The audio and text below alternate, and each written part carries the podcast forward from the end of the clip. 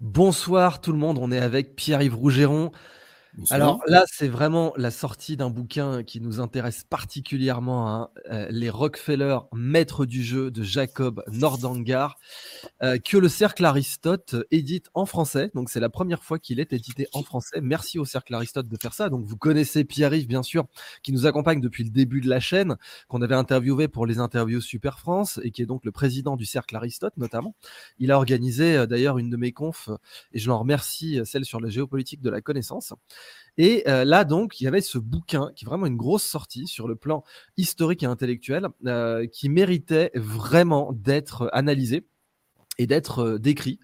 Donc, merci Pierre-Yves Rougeron parce que les Rockefeller maîtres du jeu, ça nous fait parcourir l'aventure d'une des familles les plus influentes du XXe siècle, si ce n'est la plus influente du 20 siècle. Voilà, si ce n'est voilà, vraiment la plus influente de toutes. On pourrait parler d'autres familles, des Morgan, des Warburg, des Rothschild, mais vraiment, euh, les Rockefeller, c'est un cran au-dessus. Personne n'a atteint euh, ce niveau euh, vraiment d'avoir quasiment le contrôle de l'État fédéral américain de Kissinger jusqu'à Brzezinski, en passant par le Council on Foreign Relations et la Commission trilatérale. Et on va voir avec toi que, en fait, la famille Rockefeller a eu un impact idéologique sur un pan gigantesque de, euh, du développement des idées au XXe siècle, euh, sur fond de leur politique malthusienne, à savoir. Tout à fait. il y a trop d'habitants sur Terre. Donc Pierre-Yves Rougeron, merci beaucoup d'être parmi nous. Et alors, merci à toi, cher Idriss, de, de, de m'inviter. Alors, tout le plaisir est pour nous, crois-nous bien. Donc, alors, mes chers, mes chers amis, je vous, remercie. Je vais, euh, je, je, vais faire des, des, pauses à un moment dans, le, dans, le, dans la prise de parole pour rendre la parole au livre, euh, parce que sur ce sujet-là, je pense qu'il y a un droit à l'erreur qui est nul. Mmh. Parce que euh, je vais vous raconter l'histoire de ce livre, et après je vais vous dire ce qu'il y a dans ce livre et qui est problématique et euh, je vais vous expliquer en quoi, à mes yeux, c'est problématique. Donc ensuite, on passera, à mon avis, à de, l'échange. Donc, l'ouvrage est un ouvrage de Jacob Nordangar. Alors, Jacob Nordangar, je vais vous lire sa, sa biographie, y compris le point sur lequel, le seul point sur lequel euh, ses adversaires vont immanquablement l'attaquer, point qu'il a lui-même euh, demandé qu'on souligne dans la, bio qui est au début de son ouvrage. Hmm.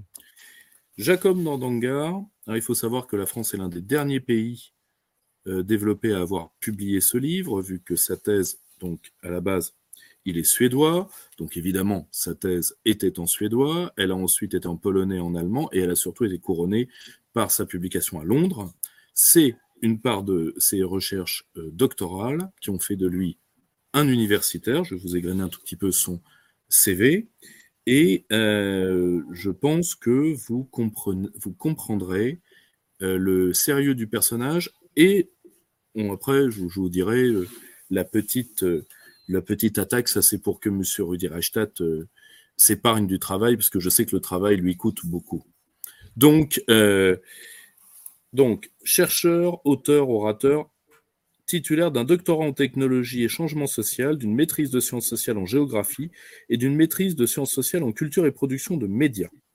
Maître de conférences aux universités de Linköping, pardonnez-moi, mon suédois n'est pas frais, voire carrément pourri, Jokoping et surtout Stockholm. Au passage, comme nous sommes dans les pays scandinaves, et c'est là où je vais offrir du travail à M. Reichstadt, donc euh, nous sommes donc dans les terres musicales du hard metal. C'est dans les pays scandinaves où il y a la plus grande concentration de groupes de hard metal. Et justement, Jacob Nordangar est le chanteur et compositeur du groupe metal Wardenclyffe, dont les paroles sont inspirées de ses recherches. Voilà. Il serait joueur professionnel de harpe, ça poserait pas le problème. Mais bon, il faut savoir que je viens tout de suite à ce qui nous occupe, Comment les recherches du professeur Nandangar euh, euh, commencent-elles? Il rédige sa thèse en 2012. Sa thèse s'appelle Ordo Abkao, l'histoire politique des biocarburants dans l'Union européenne. Et là, alors qu'il fait partie du Parti des Verts suédois, il l'écrit lui-même, euh, qui essaye de mettre en avant les idées de Jérémy Rifkin. Alors Jérémy Rifkin, peut-être vous rappelez-vous de ce euh, théoricien, particulièrement d'un livre qui a beaucoup marqué le professeur, qui est son livre Entropie, qui est son livre certainement le plus euh, alarmant. Mhm. Et il découvre la théorie du pic pétrolier en 2004 et très très et d'un seul coup, il, il s'intéresse à la théorie du pic pétrolier et en 2009, alors qu'il travaille sur, le sur les théories du changement climatique et sur le changement climatique lui-même, il découvre eh ben, tout simplement euh, qu'une large partie euh, de ce qui émet des données sur le changement climatique est sponsorisée par le clan Rockefeller, c'est-à-dire la principale famille du pétrole. Et là, euh, comme dirait l'autre, son sang ne fait qu'un tour. Et il se dit, attendez, je voudrais quand même qu'on m'explique comment les principaux artisans de la domination du pétrole ont pu mettre la main sur euh, euh, une partie non négligeable du récit écologique sur le réchauffement climatique. C'est quand même si vous voulez, ça pose les vrais enjeux du livre, parce que c'est, euh, mine de rien, il y, a, quand même deux problèmes. Premièrement, on ne pose pas, je pense, euh, sans naïveté, la philanthropie de ces gens. Parce que le oui, mais vous savez, ils doivent avoir bon cœur, et puis ils aiment les pandas, et puis tout ça, je veux bien.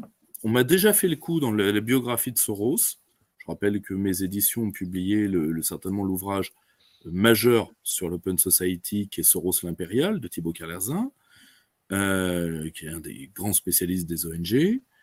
Et euh, j'ai du mal, je le dis, à prêter à ces gens-là, tout comme à M. Gates d'ailleurs, euh, une philanthropie réelle.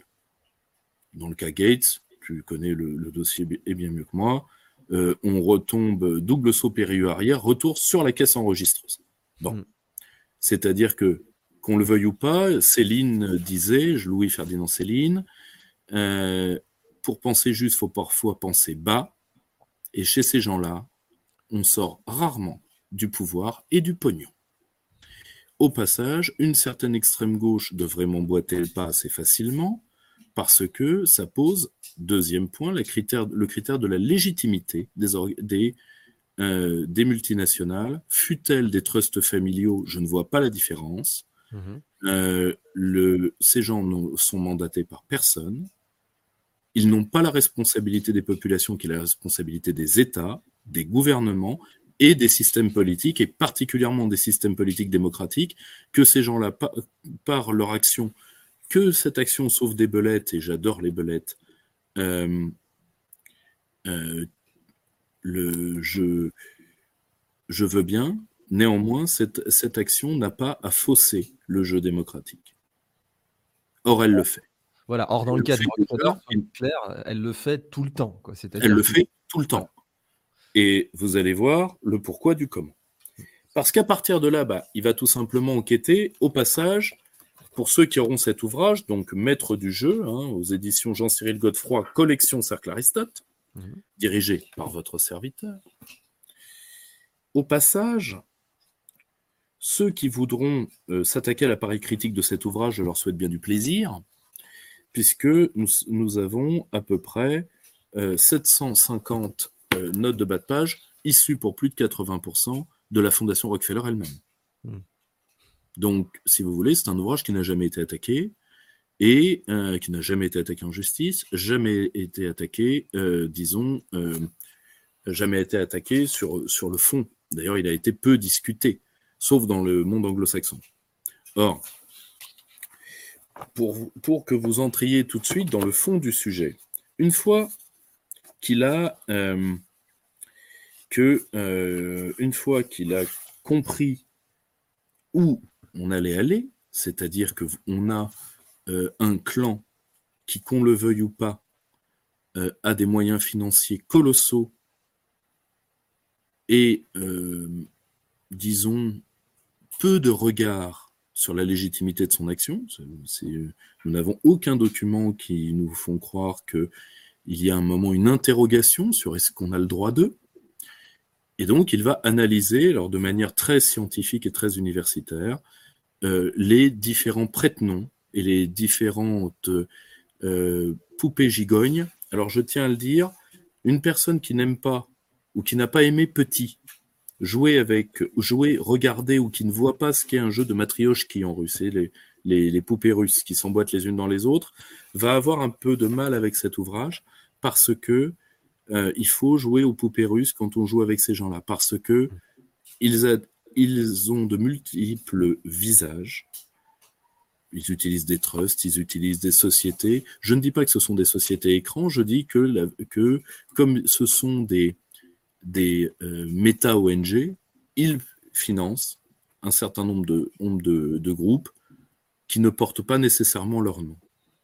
Et ils ont des bras financiers complets. La première partie du livre est une histoire qui est scientifique du clan Rockefeller. C'est-à-dire déjà avec évidemment plusieurs arbres généalogiques pour que vous vous y retrouveriez. Sinon, un, chat ne retrouve pas ses petits. Le... Et il part d'une déclaration que tu, qui n'a pas échappé, je suis sûr, à ta sagacité, mon cher Idriss. Il part de la déclaration suivante de mars 2016. Le Rockefeller Family Fund est fier d'annoncer son intention de se désinvestir des combustibles fossiles. Alors que la communauté internationale s'efforce d'éliminer l'utilisation des combustibles fossiles, il n'est pas logique, d'un point de vue financier ou éthique, de continuer à investir dans ces entreprises. Point. Au passage, rien que ça, est une euh, leçon de choses sur la méthode qui a toujours été employée. On est bien d'accord que je vous ai parlé du Rockefeller Family Fund. Nous sommes d'accord. Or, le Rockefeller Family Fund n'est une des fondations Rockefeller. Or, elle ne sera pas la seule. Hein. La fondation euh, le Rockefeller Brothers Fund va aussi se désengager. Mais d'autres branches de la famille vont y rester. Vous comprenez? Et en réalité, nous sommes face en permanence à ça. C'est-à-dire la main gauche ne sait pas ce que fait la main droite. Hmm. Vous comprenez? La main gauche ne sait pas ce que fait la main droite. Alors, présente-nous pour commencer la, famille Rockefeller, parce que c'est vrai que tout le monde dans, le, dans notre audience n'est pas forcément conscient du fait que cette famille d'abord dans le monde de requins qui a été le fameux âge doré de l'économie américaine après la guerre de sécession, a réussi quasiment à manger toutes les autres grandes familles, ou à les, soit à les battre, soit à les dominer, soit à les absorber, que ce soit les Vanderbilt, les Carnegie, euh, les Morgan, etc. Enfin, on se rappelle de la, la citation complètement dingue de John Davison Rockefeller quand Morgan, JP Morgan, prend sa retraite alors, vous savez, dans, notre audience, JP Morgan était quand même tellement riche que le type a financé l'État américain. je veux dire, quand, l'État américain était à deux doigts de la banqueroute, JP Morgan l'a redressé. Et quand JP Morgan prend sa retraite et que les Rockefeller absorbent la plupart de ses activités, euh, John Davison Rockefeller dit et dire qu'il n'était même pas riche, que JP Morgan n'était même pas riche. Ça vous donne quand même l'idée de qui étaient les Rockefeller. Alors je sais que pour toi tout ça est évident, mais si tu peux nous redonner une petite base sur qui est la famille Rockefeller, comment elle a fait sa fortune. Alors, bien sûr, j'allais y venir. Donc, nous sommes sur une, plusieurs générations du clan, à commencer donc par John D. Rockefeller Sr. et le but, ça va être de prendre le pétrole naissant. Alors au passage, le pétrole, ce n'est pas le pétrole tel que vous l'imaginez qui, lui a, qui leur a donné ce pouvoir. Au tout début, mais c'est les lampes. C'est les lampes. C'est ce qu'on appelle le kérosène. Produit révolutionnaire, rien à voir avec les avions à l'époque, hein, on est d'accord produit révolutionnaire à l'époque qui permet d'éclairer les foyers du monde entier. Le souci, c'est que les Rockefeller ont un tel sens du business qu'ils voient que la production de kérosène crée un déchet. Exactement comme le déchet de l'héroïne, c'est le crack. Le ce déchet, c'est l'essence. Or, quand on va passer à l'électrification, qui aurait dû les ruiner, ils vont avoir l'intelligence de se déporter sur le marché automobile. Et là, vous avez un trait caractéristique du clan Rockefeller. Un coup en avance. Premier point. Alors, dès 1910, l'essence dépasse le kérosène. Il fallait, il fallait le, voir venir, ce coup-là. Mhm. Et ils l'ont fait. Alors, ensuite, au début des années 1900, rebelote la création, la découverte du pétrole. Pétroléum, l'huile de roche. très bien. Et là, c'est la révolution, ce que certains ont appelé d'ailleurs la démocratie carbone après, c'est-à-dire l'accès rapide à l'énergie. Pourquoi? Parce que le pétrole, c'est 100 millions de dérivés. Principalement, tous les dérivés chimiques, pesticides, encre, peinture, paraffine, produits de beauté d'hygiène, fibres synthétiques, produits pharmaceutiques, tous les dérivés du plastique. Pharmaceutique, tu fais bien de le souligner. Hein. Ça va servir. Mm. T'inquiète pas, ça va servir. Tu vois, là, on essaye pas à pas. Et donc, deuxième trait, l'union du clan. Mm. Les Rockefeller n'agissent jamais seuls. En tout cas, pas dans ce que j'ai pu constater, et a priori pas dans ce que le professeur Nandangar a pu euh, retracer. Je vais vous donner un exemple. Là, nous parlons du senior, John D. Rockefeller senior. Mais à côté de lui, il y a William Avery Rockefeller. Hmm. Ils vont toujours, c'est-à-dire que souvent, vous en avez un qui fait euh, de l'action que qu'on qualifiera de relations publiques, philanthropie, tout ce que vous voulez. Et euh, vous en avez un autre qui arrive avec la corbeille du business par un plan particulièrement bien organisé, un timing qui ne leur fait quasiment jamais défaut, et une, masse et une force de travail qui est impressionnante intellectuellement. Or, la tête du clan à l'époque, c'est John D. Rockefeller. Et là, vous allez tout de suite comprendre un autre trait du clan, sa voracité. Pour John D. Rockefeller, la concurrence est un péché. C'est un, c'est pas un théoricien des monopoles, c'est quelqu'un qui est pénétré, et ça comprenez-le tout de suite, d'un sentiment de supériorité intrinsèquement WASP. Et pour lui, le, euh, les le, le fait de tenir l'ensemble du marché, c'est un peu l'unicité du bras de Dieu, si vous voulez. Ouais. D'ailleurs, il disait euh, le fameux Dieu m'a donné mon argent. Enfin, si je suis riche, c'est parce que je suis élu euh, pour posséder cet argent. Et donc, en l'occurrence, j'ai un, comment dire, une sorte de mandat sur une partie de la destinée du monde. C'est très clair dès la fin du 19e siècle. Quoi. Et, là, tu es, tu es là, la référence obligée, c'est Max Weber. Ouais. Éthique protestante et esprit du capitalisme. Mmh, mmh. C'est-à-dire que nous embellissons l'œuvre de Dieu. Ouais. Pourquoi? Parce que comme tout le monde ne sera pas sauvé et que nul ne peut savoir s'il est sauvé vu qu'il est sauvé en fait à la naissance et que la seule chose qu'il peut faire, c'est tenter de se racheter de son vivant en embellissant l'œuvre de Dieu pour, dans cette vision protestante assez proche d'ailleurs de, l'Ancien Testament, euh, il faut que Dieu arrive à te prendre en pitié s'il en est capable. Hmm. Ce qui n'est pas tout à fait la logique catholique. Donc, euh, euh, je suis navré de devoir parler un minimum de, de ces questions-là, mais de toute façon, qui ne comprend pas leur manière de penser ne les comprendra pas. Oui, c'est important d'avoir le profil psychologique des Moi, je suis, tu me connais, je suis un athée cartésien, rationaliste français. Mais à un moment, il faut bien comprendre que tout le monde n'est pas cartésien. Hmm. La dimension religieuse existe pour 90% des êtres humains sur cette terre. Et qui ne veut pas la comprendre ne les comprend pas.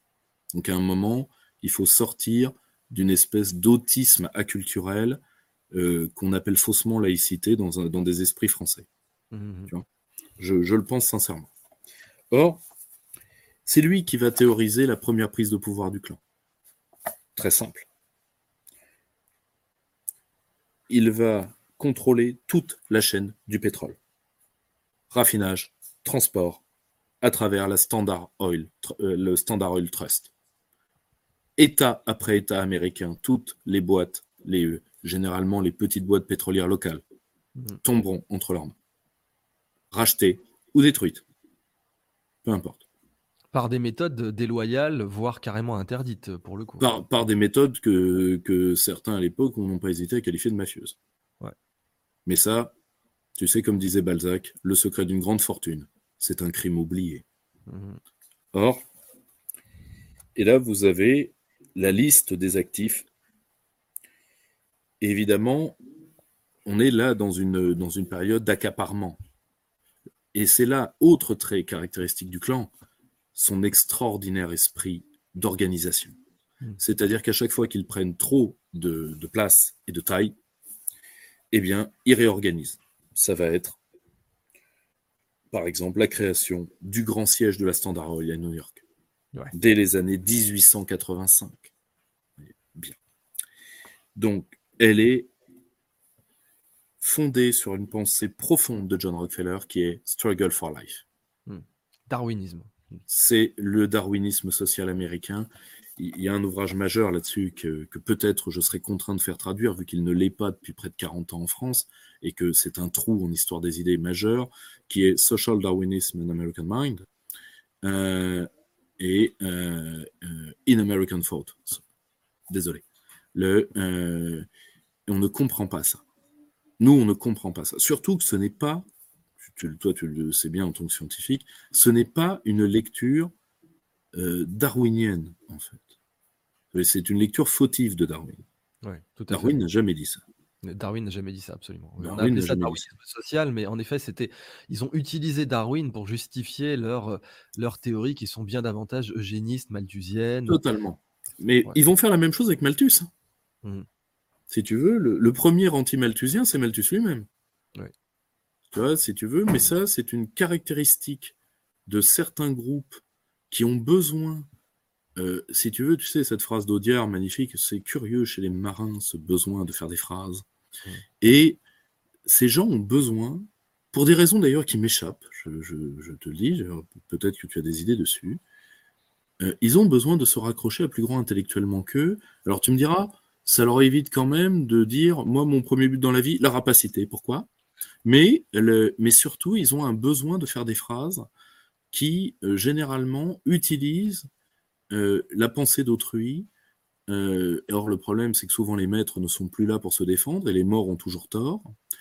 et là, tu as, par exemple, l'utilisation fautive de Malthus, qui rappelle ce que les néoconservateurs feront de Léo Strauss, ce que George Soros fera de Karl Popper.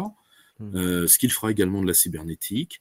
Donc, si tu veux, on est dans euh, le, on, est dans le, si tu veux, dans le, on, est dans des gens qui ont besoin de, de base intellectuelle. On, va y venir, hein, parce que là, on arrive au moment où ça va, où après la mise en place de l'empire, la mise en place du discours de l'empire, une sorte de pax romana à la mode, à la mode multinationale va devoir être, et c'est là où l'écologie va prendre toute sa place, va devoir être, euh, comment dire, euh, systématisé.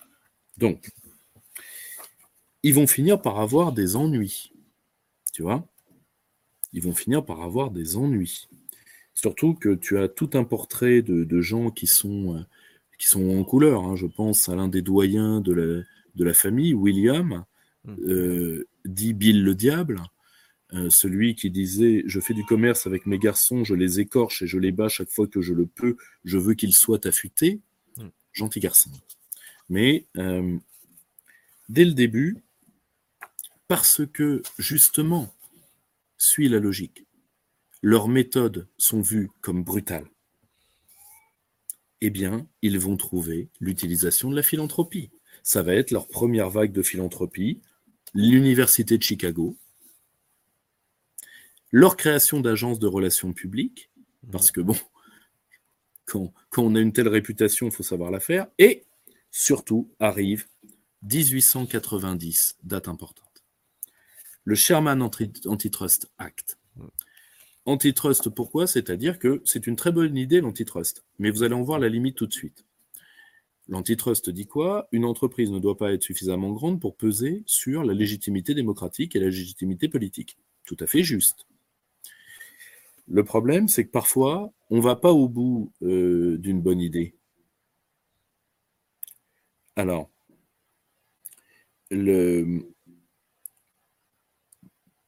à plusieurs reprises, Rockefeller évite le démantèlement de la, euh, Standard Oil en créant des holdings, particulièrement. le courage de toute façon d'appliquer le Sherman Antitrust Act. Je pense que c'est ça aussi que tu voulais dire. Tout à fait. Pendant plus de fait. personne ne l'applique. Néanmoins, à, partir des années 1890, des gens essayent. Mmh ils s'en tirent, en faisant des holdings, particulièrement la Standard Oil Company of, New Jersey, mmh.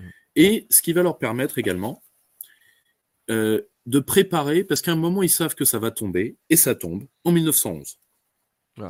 La loi les rattrape, et 34 petites entreprises sont créées. Les plus puissantes sont la Standard Oil Company du New Jersey, qui utilise les marques Jersey Standard et Esso, ce qui deviendra Exxon, mm. et la Standard Oil Company de New York, qui deviendra Mobil. Qui ont fusionné depuis pour former ExxonMobil, la plus grande. Évidemment. Et le problème, c'est qu'au moment de la scission, bah, les Rockefeller possèdent 25% de, du capital de chaque petite entité. Mm. Donc, en réalité, la division est sans effet. Mm, vous voyez le planning qu'il faut pour arriver à ça? Donc, si vous voulez, on, a, affaire aussi à des gens qui ont prévu le coup. Et bien évidemment, ces sociétés n'auront de cesse de refusionner. Vous avez toute euh, l'explication dans le bouquin. Et là, on commence, n'oubliez pas, on est politiquement menacé. Par quoi on va répliquer? La philanthropie, la création de nouveaux instruments, la création de la Fondation Rockefeller, dont le premier but est d'échapper à l'impôt. Nous sommes en 1913. Ouais, rappelons que c'est dans ce contexte que, que l'image de marque des Rockefeller s'est vraiment dégradée. Euh, d'abord, les premiers vrais journalistes d'investigation qui avaient, qui avaient enquêté sur la Standard Oil et ses pratiques déloyales, déloyales voire mafieuses, illégales, euh, donc pour mettre les concurrents sur la paille, les racheter moins cher, faire de l'intégration verticale et horizontale. Donc euh, horizontale, c'est quand on rachète ses concurrents et verticale, c'est quand on rachète ses fournisseurs ou ses distributeurs. Et les Rockefeller ont fait ça dans les deux sens, donc c'est pour ça qu'on les comparait à une pieuvre. Euh, que c'était Theodore Roosevelt donc, qui a fait le démantèlement, quand même un héros, et absolument un grand héros de l'identité américaine, auquel Trump euh, souvent euh, s'identifie, même si Theodore Roosevelt n'était pas de son parti politique, puisqu'il avait son propre parti, les Bull. Et puis donc, euh, que c'est vraiment à cette période que Rockefeller se prétend, en tout cas dans ses biographies, comme traumatisé d'avoir été dans l'œil, euh, dans le viseur de la presse et d'avoir été exposé au public, et que c'est là qu'il met les bouchées doubles sur l'aspect dit philanthropique, un peu comme Bill Gates 100 euh, ans plus tard ou 90 ans plus tard, parce que vraiment là, il a une image de marque à, à réparer, puisqu'il est vraiment présenté dans la presse à l'époque comme quelqu'un de dangereux, de euh, ruthless, je sais pas comment on dit, de, en tout cas quelqu'un qui ne recule devant rien et quelqu'un de sans scrupule. Donc on peut juste euh, pour essayer de, de t'ôter les mots de la bouche, mon, cher Pierre, est-ce qu'on peut dire à, ce à cette époque en fait correspond le dernier moment de vulnérabilité des Rockefeller, qui, qui est une vulnérabilité très relative. Hein, Bien sûr, qui est déjà une, vulnérabilité très relative. Et je vais l'illustrer dans un instant. C'est que si tu veux, là, ils se disent, on va faire un, petit coup encore de polish, et ils entrent dans quoi? Dans la recherche médicale. Oui, tout à fait. Et principalement. Et là, par contre, il faut contextualiser intellectuellement. Hmm. D'autant plus que ça va être d'autant plus intéressant pour la suite. Ils investissent particulièrement dans l'eugénisme. Au passage, nous sommes dans les années 20-30, donc ils ne sont pas les seuls. L'eugénisme n'a pas la réputation qu'il a aujourd'hui hmm. parce que nous sommes dans un monde pré-hitlérien il y a une médecine hygiéniste qui est eugéniste, etc. etc. Or, le problème, c'est que là, les, euh, les Rockefeller vont faire appel à énormément d'experts, dont la fondatrice Margaret Sanger du planning familial américain. Hmm. Le but, c'est soit d'éviter que les populations euh, malades, déviantes ou dites dégénérées puissent euh, procréer. Donc, ils vont pousser des programmes particulièrement de stérilisation qui vont avoir lieu dans les États américains dès 1907, hein, dans l'Indiana, et qui vont euh, incuber à l'étranger. Ils vont créer le Bureau d'hygiène sociale.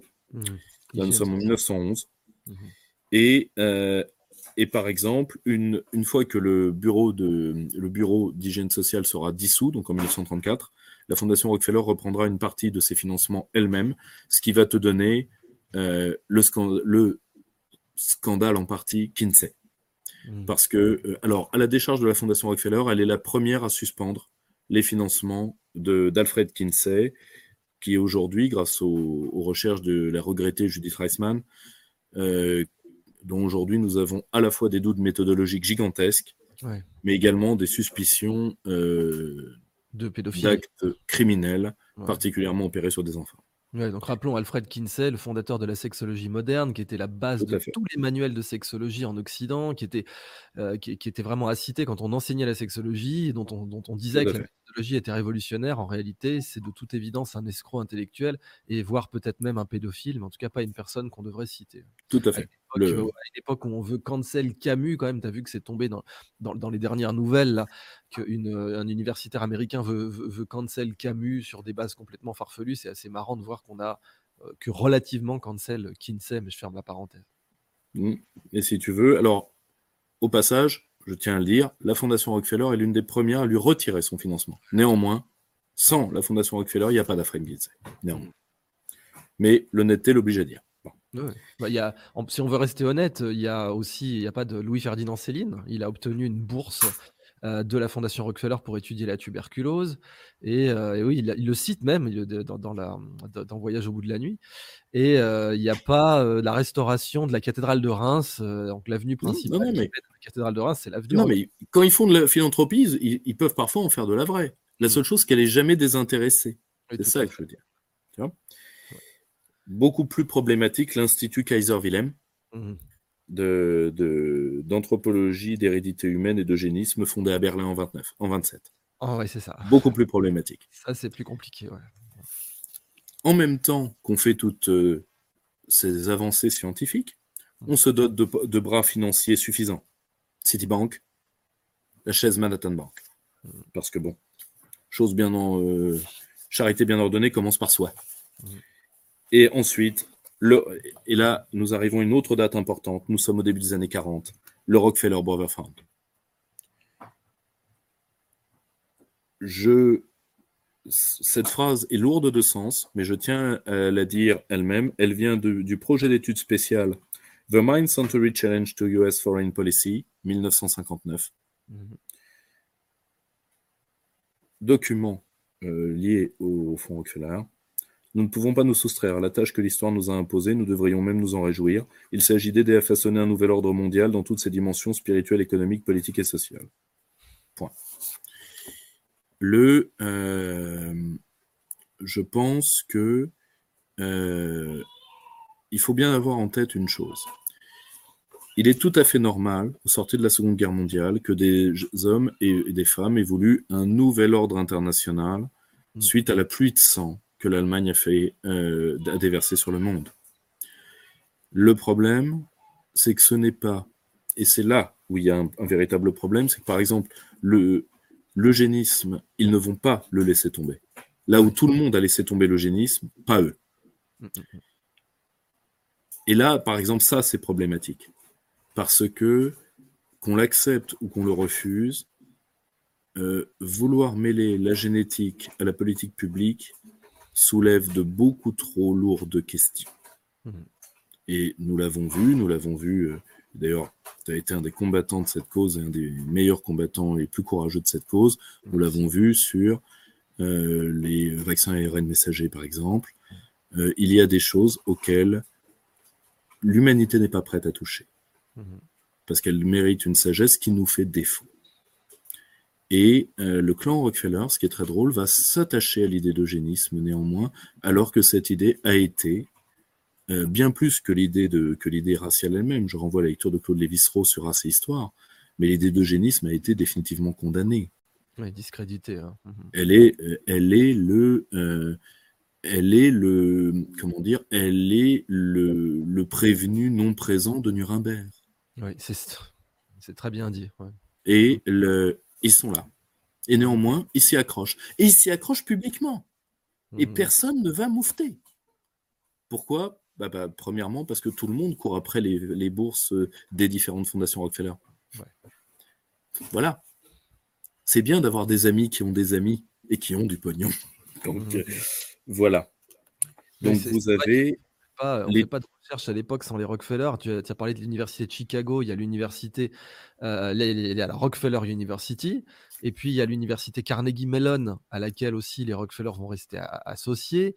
Donc c'est vrai que dans, la recherche, on mesure absolument pas à quel point, même la recherche en génétique euh, et, en économie, puisque Chicago, c'est aussi bien entendu bien sûr. de l'économie mondiale, comment ils ont pu influencer et, forger des... Il y a beaucoup de pensées, de modèles de pensée ou de, de zeitgeist qui nous semblent être sortis de nulle part, qui en réalité peuvent être retracés à, des financements eh Rockefeller. Eh bien, mon, cher Idriss, accroche-toi parce que là, on arrive dans le nœud de la descente. C'est là où les Rockefeller ont l'idée géniale d'utiliser l'écologie. Et là, c'est un personnage très particulier de la deuxième génération Rockefeller. Mm. C'est Lawrence Rockefeller, dit Monsieur Conservation. Alors, dès 1935, il devient membre du conseil d'administration de la New York Zoological Society, qui deviendra plus tard la Wildlife Conservation Society et il y rencontre un homme important, Fairfield Osborne, qui deviendra son maître et mentor. Qui est Fairfield Osborne? Fils du paléontologue et eugéniste Henry Fairfield Osborne, disciple du darwiniste britannique Thomas Huxley. Fairfield était le cousin de l'eugéniste Frederick Osborne du Population Council of American Eugenist Society. Héritier de la famille bancaire JP Morgan et du mania des chemins de fer Cornelius Vanderbilt. En 1948, Osborne écrit Our Plundered Planet, qui, avec Road to Survival de William Voigt, publié la même année, a jeté les bases du discours moderne de préservation de la nature. Évidemment, pour Osborne, il faut une autorité internationale de contrôle, de contrôle des matières premières. Mmh. Et là, vous allez voir que tout va s'enchaîner à partir de la Fondation pour la préservation de la, de la nature que Lawrence Rockefeller lance en 1948. Évidemment, dans la garde rapprochée, vous avez William Voigt, dont je vous ai parlé, et vous avez surtout, bien sûr, Fairfield Osborne. Là, on va être très clair, le logiciel se met en place. Le logiciel repose sur quoi? Les idées néo-malthusiennes, c'est-à-dire la capacité de charge de la planète par rapport au nombre de personnes et aux ressources disponibles. Hmm. Ce qui, au passage, euh, si tu veux, euh, fait de l'homme l'accusé de la nature. Oui, tout à fait. Et je, et je ne dis pas que l'être humain ne s'est pas comporté à diverses périodes récentes comme une espèce invasive. Je ne dis pas ça. Hmm. Je dis qu'à un moment, si on entre dans ces, euh, si on entre là-dedans, il faut bien comprendre où on va. Parce qu'à un moment, on ne peut pas dire que l'être humain est une espèce dangereuse. Ça veut dire que la, réponse au problème est dans la question. Plus d'hommes, plus de problèmes, disait Staline. C'est ça. Et il est tout à fait normal que des populations ne supportent pas le discours de contrôle des naissances, parce que ça veut dire quoi? Rien de personnel, mais nous allons drastiquement réduire votre nombre. Dans l'histoire des hommes, c'est une menace. Mm, mm faut, faut bien comprendre ça. Or, évidemment, le but de Laurence est de faire passer ses idées à la Maison Blanche. D'ailleurs, il va tenter d'ailleurs d'y aller lui-même, ou d'imposer ses idées tout au long des années 60. Grâce à un personnage que, tu connais, Julian Huxley, secrétaire général de l'UNESCO, ils vont pouvoir fonder l'Union internationale pour la préservation de la nature. Julian Huxley, petit-fils de l'anthropologue Thomas Huxley, que nous avons vu, et frère de l'écrivain Aldous Huxley, celui du meilleur des mondes. Secrétaire de la Société zoologique de Londres de 35 à 42, président de la Société britannique d'eugénisme et de la Société britannique humaniste. Il en tirera d'ailleurs en 1957 le terme transhumaniste. Transhumaniste. On, ne souligne pas assez à quel point Aldous, Aldous Huxley, pour le meilleur des mondes, dont on voit aujourd'hui qu'il se met en place, enfin, c'est très frappant. Dans le meilleur des mondes, on a donc des, euh, des, castes euh, génétiques et biologiques. Vous avez les alpha plus, euh, les alpha, les bêta, les delta, les gamma, ils sont bossus, c'est des petits, c'est comme des cerfs, quoi. Ils sont pas du tout intelligents, puis ils sont, de toute façon, ils sont même pas capables de comprendre leur situation. Et ils en sont très heureux. Et, en fait, on oublie qu'Aldous Huxley était vraiment le frère d'un d'un des piliers de l'eugénisme qui a été donc à l'UNESCO et qui était financé par les Rockefeller dans une période où les Rockefeller ont aussi fourni le, le, lot immobilier où s'est installé le siège des Nations Unies à New York. C'est quand même eux qui fournissent le terrain pour l'installation du siège des Nations Unies à New York. Et puis donc dans la période où on sait que accessoirement, ils commencent aussi à financer le féminisme. D'abord avec l'aspect du planning familial, certes, mais aussi avec l'aspect d'avoir une base taxable plus grande que euh, si les femmes travaillent, elles pourront être taxées, ce qui n'est pas, ce qui n'était pas le cas avant. évidemment, on ne remet pas du tout en question l'intérêt d'avoir une indépendance pour les femmes mariées ou non et surtout de pouvoir avoir leur propre compte en banque. Mais ce qui est intéressant, c'est de voir comment il y a eu une, un aspect de planification du côté des Rockefeller, indépendamment des faits qui se sont déroulés, à savoir, nous, on y voit un intérêt boursier prospectif euh, qui est qu'on aura une base taxable plus grande et que les Rockefeller vont, vont se retrouver aussi être les plus gros détenteurs de bons du trésor américain. Donc, comme tu disais, ils retombent toujours sur leurs pattes. Quoi. Et c'est là où tu vas voir que d'un seul coup, tout va devenir logique et lumineux. Hmm. Huxley leur apporte leur croyance politique première, qui est l'internationalisme. Au passage, on va faire un, un, euh, sort tout de suite à ce terme d'internationalisme. L'internationalisme prolétarien, c'est un truc qui se passe entre nations. L'internationalisme de ces gens-là, c'est quelque chose qui se pose comme cosmopolite. Alors cosmopolite, n'ayez pas peur du mot. ça n'a rien à voir avec le cosmopolitisme antique. Mmh, mmh. Ça a beaucoup plus à voir avec le cosmopolitisme dégradé des, familles nobiliaires dégénérées de l'Europe de, l'Europe du XVIIIe. C'est-à-dire, oui, le, roi, mon cousin. Vous voyez Tu vois? Surtout un roi bah qui, n'a rien à faire avec le pays où il arrive, qui, qui se retrouve dans un pays alors qu'il n'en parle pas la langue, etc. Tout à fait il va systématiser donc euh, le, le, enfin, la grille intellectuelle qui reste l'eugénisme, mmh. le contrôle des populations et particulièrement des naissances, mmh. et il va développer ce qu'il appelle l'humanisme évolutionniste, c'est-à-dire un, un, fait religieux. Il faut être très honnête. Mais, mais quasiment aussi l'ancêtre intellectuel du transhumanisme, comme tu le soulignais. Quoi. Tout à fait. Mmh. Et la famille Rockefeller trouve dans Huxley un parfait allié, hmm. parce qu'il leur donne euh, l'arrière-fond idéologique qui leur manque hmm. profondément. Et, euh, et, en plus, il leur amène dans la dot l'Union internationale pour la préservation de la nature, certes, mais surtout l'UNESCO. Et ça, c'est pas rien. Évidemment, ils vont créer plusieurs structures là-dessus, le Population Council particulièrement. Population Council. Et comme le dit très bien M. Frédéric Osborne dans Eugenics Review 1956, j'insiste sur la date 1956. Hmm. Le nazisme a été vaincu, le Nuremberg a eu lieu. 1956. Nous avons besoin du plus grand nombre de naissances parmi les individus génétiquement supérieurs. Point fin de citation. Génétiquement supérieur, le, terme est lâché. Le terme est lâché ils vont évidemment se jeter sur la révolution verte de l'agriculture qu'ils vont largement subventionner. Pourquoi? Contrôle de l'agriculture égale contrôle des populations. Ce que le contrôle de l'assiette. Euh, frontal, quoi. Il avait dit contrôler la nourriture et vous contrôlerez les populations. Et ça, il le disait sous Nixon. Et on sait d'ailleurs que Kissinger était un protégé des Rockefeller. Donc on voit, euh, on peut faire, comment dire, une sorte de, de phylogénie des idées ou une philomémie, comme on dit. On commence à voir des idées pénétrer à certains domaines. Et puis, tu as parlé de 1956, c'est aussi l'époque où une jeune garde qui est aujourd'hui très influente au World Economic Forum, euh, de conservationnistes qui, qui sont très bien vus à grande échelle et qui ont, qui ont une, excellente réputation méritée par ailleurs pour leur travail en biologie. Je pense à David Attenborough, je pense à Jane Goodall, mais qui sont aussi, qui ont pris plusieurs fois publiquement des positions dépopulationnistes ouvertes, aussi bien Jane Goodall que David Attenborough ont affirmé publiquement qu'il faudrait qu'il y ait vraiment des, plusieurs milliards d'humains en moins sur Terre. Or, ils émergent aussi à cette période, à partir des années 50. Je cite euh, une source. Aujourd'hui, il est pratiquement impossible d'imaginer la transformation mondiale de l'agriculture sans la Fondation Rockefeller. des années 40 aux années 60, elle a, elle a, fondé des centres de recherche permanents au Mexique, aux Philippines, en Colombie, au Nigeria. Mmh. Ces centres ont sélectionné des céréales à haut rendement, réduit la sensibilité des cultures aux maladies, amélioré les engrais et enseigné aux agriculteurs des techniques d'ensemencement et d'irrigation efficaces. Mmh.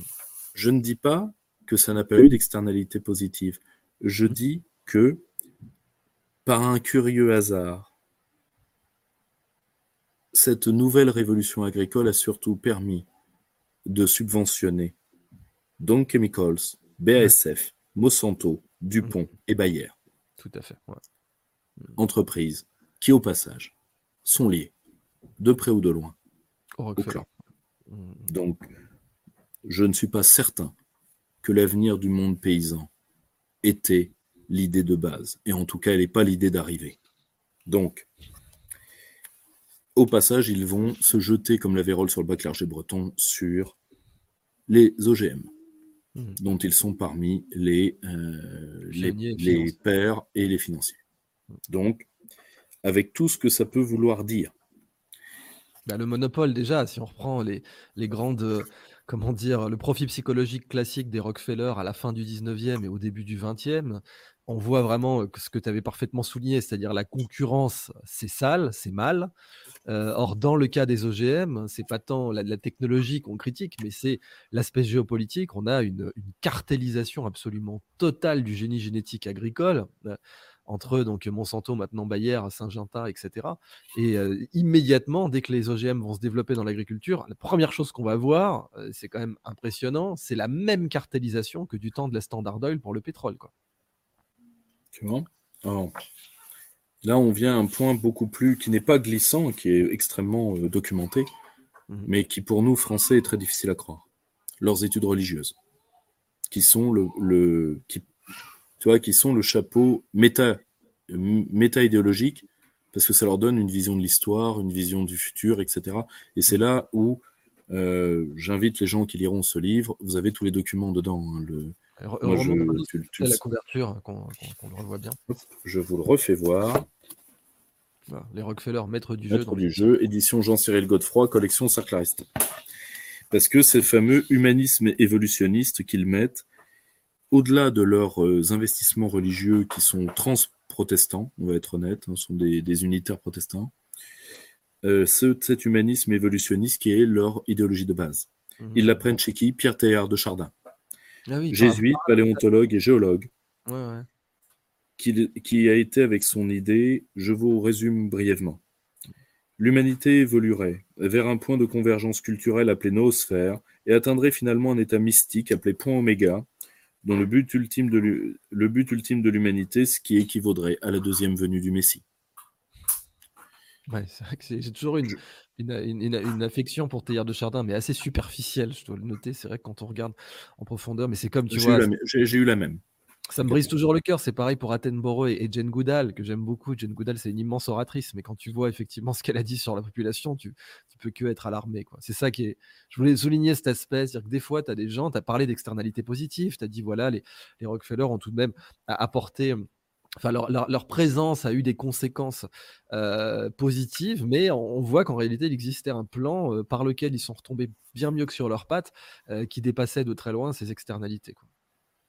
Et ça, si tu veux, euh,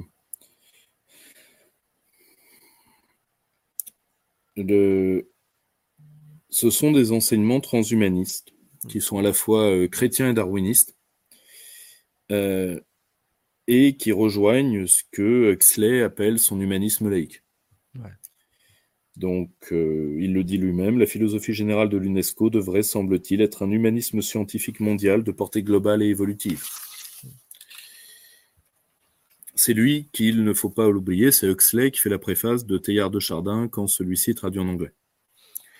Donc, et pour que cette idéologie prenne corps, il faut investir dans le médian technique, d'où le soutien particulièrement de Lawrence Rockefeller. Tu vois, tout s'imbrique, mmh. tout devient lumineux. À la cybernétique. Mmh. Voilà.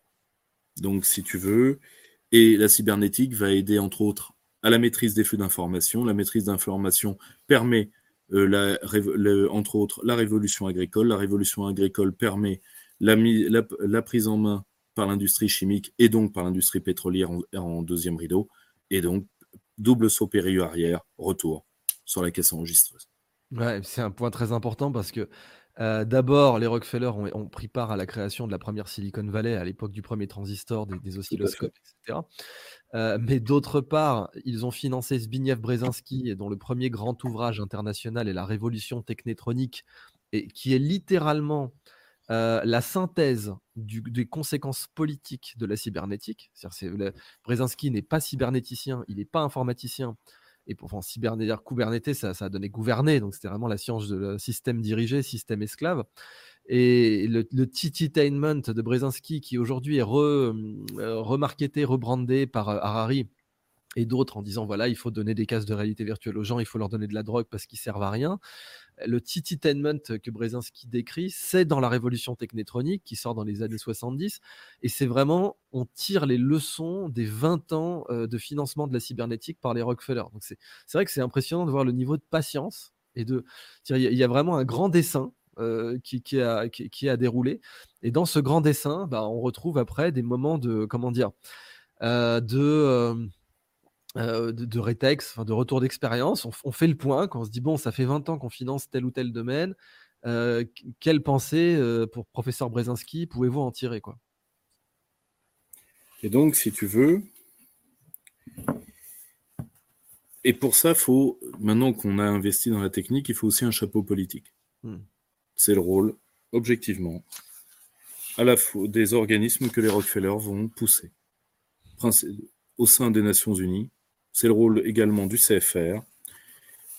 Et pour faire passer la pilule, toute une,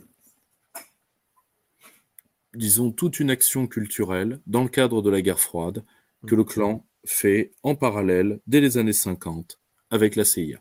Alors, une première question à te poser là-dessus. Déjà, le CFR, pour rappeler à notre audience, le Council, le Council of Foreign Relations. Mhm. Donc, qui, a, joué un rôle dans l'entrée façonner la vision internationale des États-Unis. Mmh. Très clairement. Et à partir des États-Unis, le monde. Ouais. Tout à fait, tout à fait normal. question bah, pour toi à ce niveau-là. Est-ce que, parce que les Nations Unies, il y a une première tentative de gouvernement mondial. Euh, le, on a les États-Unis et ensuite le rêve était d'en faire les Nations Unies. Mais est-ce que euh, l'émergence de l'Union soviétique n'a pas été un énorme problème pour le plan des Rockefeller? Alors, pas, euh, alors, pas tant que ça. Je vais dire pourquoi. Euh, objectivement, il faut bien comprendre le monde de l'après-guerre. Hmm. Euh, j'ai lu beaucoup d'intellectuels de l'après-guerre euh, parce que j'écris entre autres sur ces questions pour un ouvrage à paraître.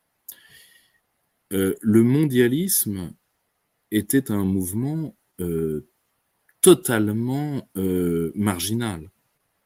En réalité, il fallait, en réalité, c'est le, c'est le deuxième printemps des peuples après 45. Hmm. On va oublier que, que l'ONU va quadrupler de taille en termes de nombre d'États. Donc en réalité, c'est les années de la souveraineté. Hmm. La barbarie s'est arrêtée et il est grand temps, un État, un peuple, une voix, tout le reste c'est de la littérature. Et donc en réalité, le projet mondialiste que par exemple un homme comme Jean Monnet a tenté d'insuffler sur ordre des Américains, il est l'employé à l'époque à la SDN. la première ONU ne le connaît pas. Ce qu'elle connaît par contre, c'est le dialogue interculturel très poussé. Par exemple, tu as énormément de dialogues entre des intellectuels hindous, des intellectuels chinois et des intellectuels occidentaux sur plus jamais ça. Plus jamais ça. On l'oublie, mais la partition Inde-Pakistan euh, et la séparation avec le Bangladesh, c'est des millions de morts. millions de morts. En Indonésie, le génocide anticommuniste, c'est entre 1 et, 1 million, et 2 millions de morts. Une mmh. tête coupée tous les 3 mètres. Tu vois?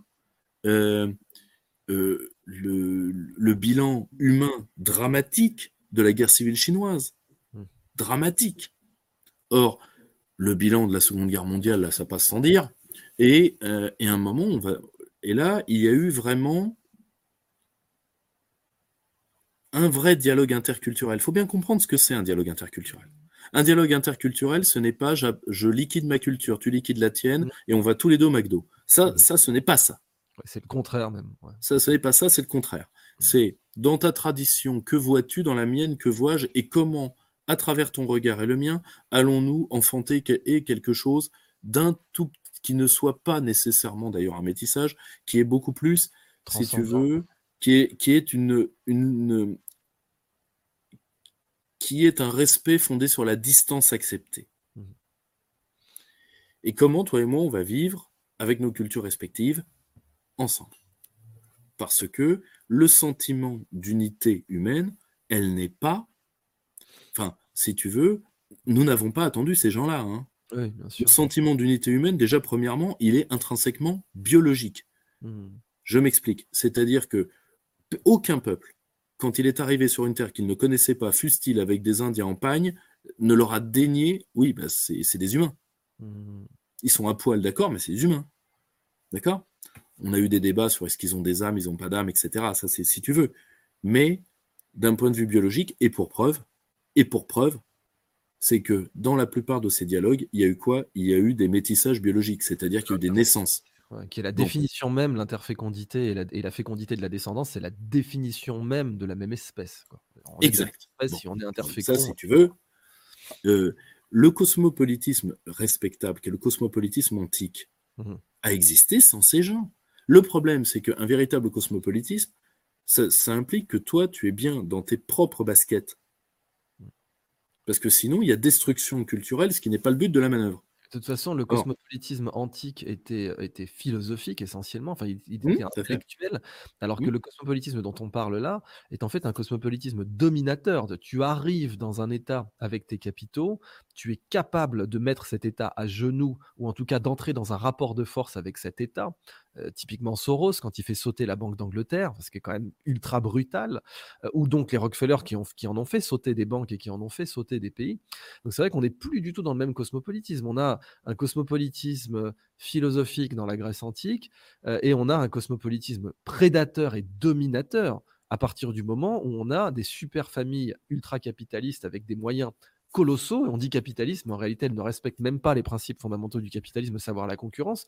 Mais on a un cosmopolitisme euh, philosophique qui va laisser place à un cosmopolitisme prédateur clair et net. Quoi. Or, si tu veux, le, le grand problème qui va se poser, c'est que maintenant que vous voyez que le moule est prêt, mmh. maintenant on va passer, on va passer entre guillemets à l'action. Mmh.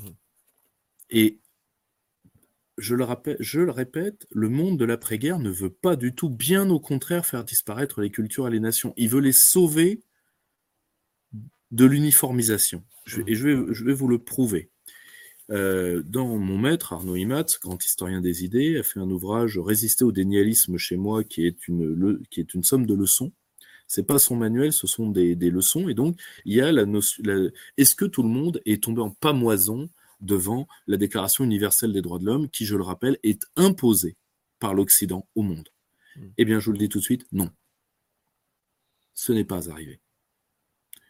Euh, le Mahatma Gandhi, dont on ne peut pas tout à fait dire que ça a été un homme sans importance, a pris position contre. C'est vrai, c'est fou, mais ouais. Hmm. Des hommes euh, aussi importants que le philosophe chrétien en France, Gabriel Marcel, ont pris position contre. Mmh. Énormément de grands génies ont pris position contre. Pourquoi? Parce que justement, c'était ce qu'il fallait pas faire. Oui, parce qu'elle était perçue notamment comme un éloge de l'individualisme et comme un destructeur. Comme, tu veux, toutes les civilisations connaissent l'individu. Mmh. Le problème, c'est qu'à l'époque, l'Occident est persuadé qu'il a donné l'individu individué au monde. C'est-à-dire qu'avant, il n'y avait que des sociétés de termites, et heureusement, les Blancs sont arrivés. C'est faux. C'est faux.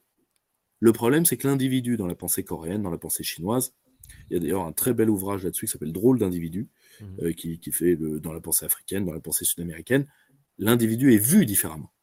Or, le qu'on mette le, problème en premier en, Asie, le fait qu'on donne d'abord le nom de famille dans toute l'Asie, que ce soit le Japon, la Chine, la Corée, euh, le, nom, le nom de famille vient en premier. Enfin, rien que ce concept-là a été euh, échappé complètement à la Déclaration des droits de l'homme dans ses prémices philosophiques fondamentaux. Et le problème, tu vois, c'est que dans ce monde-là, eux, ils ont un objectif qui est assez simple, persuader que la légitimité politique doit être technocratique et doit venir de tout en haut. Hmm. Et donc, et pour ça, ils vont utiliser quelque chose d'assez simple. Ils vont utiliser et c'est là où on en vient, ils vont utiliser la peur. La première, la, première, la peur de l'atome. Par exemple, c'est eux qui font la fameuse horloge de l'Apocalypse. C'est eux qui font, euh, le, qui font euh, des premières études pour combattre l'énergie nucléaire. Évidemment, en tant que pétroliers, ils y ont totalement intérêt. Et c'est là où l'écologie, et là, les, les verts, vont, enfin, ce qui va devenir les verts dans les années 70, entre en jeu. Parce que il va falloir subventionner tout ce qui pourra dire que le climat devient, doit devenir anxiogène. Hmm. Alors attention, moi je ne prends pas position sur des débats scientifiques où je n'ai pas de billes. Je ne suis pas physicien. là, on parle juste d'histoire et de faits concernant les, positions. Euh, c'est-à-dire que, et je demande à tous ceux qui ont une sensibilité écologique de dire, de, se dire une chose simple, euh, ces gens ont pu vous faire du bien à la marge ce n'était pas leur but. Leurs intentions. ce n'était pas leurs intentions. Et d'autre part, leurs buts sont des buts qui, euh, que vous l'acceptiez ou pas, qui, euh, sur la longue durée, un, se retourneront contre l'écologie, parce que si l'écologie de, si l'écologie c'est le green business, le green business, ce n'est jamais que la destruction de la nature repeint en vert. Oui, tout à fait. Que vous l'acceptiez, que vous le refusiez, c'est un état de fait. Mmh, mmh. Et, euh, et d'autre part, si vous justifiez une dictature technocratique par la nature, la seule chose à qui, vous ferait réellement du mal à terme, c'est la protection de l'environnement, qui est quelque chose que n'importe qui d'à peu près sain, parce que personne ne veut, et ça c'est même anthropologique si tu veux, personne ne, personne, euh, ne, euh, personne ne, ne, mange, ne boit d'eau usée volontairement. Tu vois, personne. Un parking est plus beau qu'une forêt, quoi, de base. Voilà donc, euh, il y a des sketchs là-dessus sur comment euh, niquer la, et la planète en trois leçons, mais on reste quand même dans le, dans le stand-up, tu vois. Et donc, et ça, c'est toute la deuxième partie du livre, et là, vous en avez pour 200 pages, mhm. sur les Amis de la Terre, le Club de Rome, la Journée de la Terre, Greenpeace, bien sûr, toutes les conférences qu'ils vont subventionner, par quelles, par quelles évidemment en utilisant euh, le Forum européen de gestion, par exemple, d'un mmh. certain Klaus Schwab, par exemple. C'est ça. Là, quand même, arrêtons-nous deux secondes. Tu as parlé du Club de Rome, donc il y a le rapport Meadows, qui déjà recommandait, de dépeupler la Terre. On sait que c'est une des grandes raisons pour lesquelles Gunther Poli a quitté le club de Rome. Il avait commencé là-bas. Il y avait, il y avait des gens qui y croyaient, hein, comme Paolo Lugari, etc. Et puis, bon, rapidement, on voit des trucs comme le rapport Meadows qui disent bon, allez, combien de milliards? C'est même plus Staline, 10 000.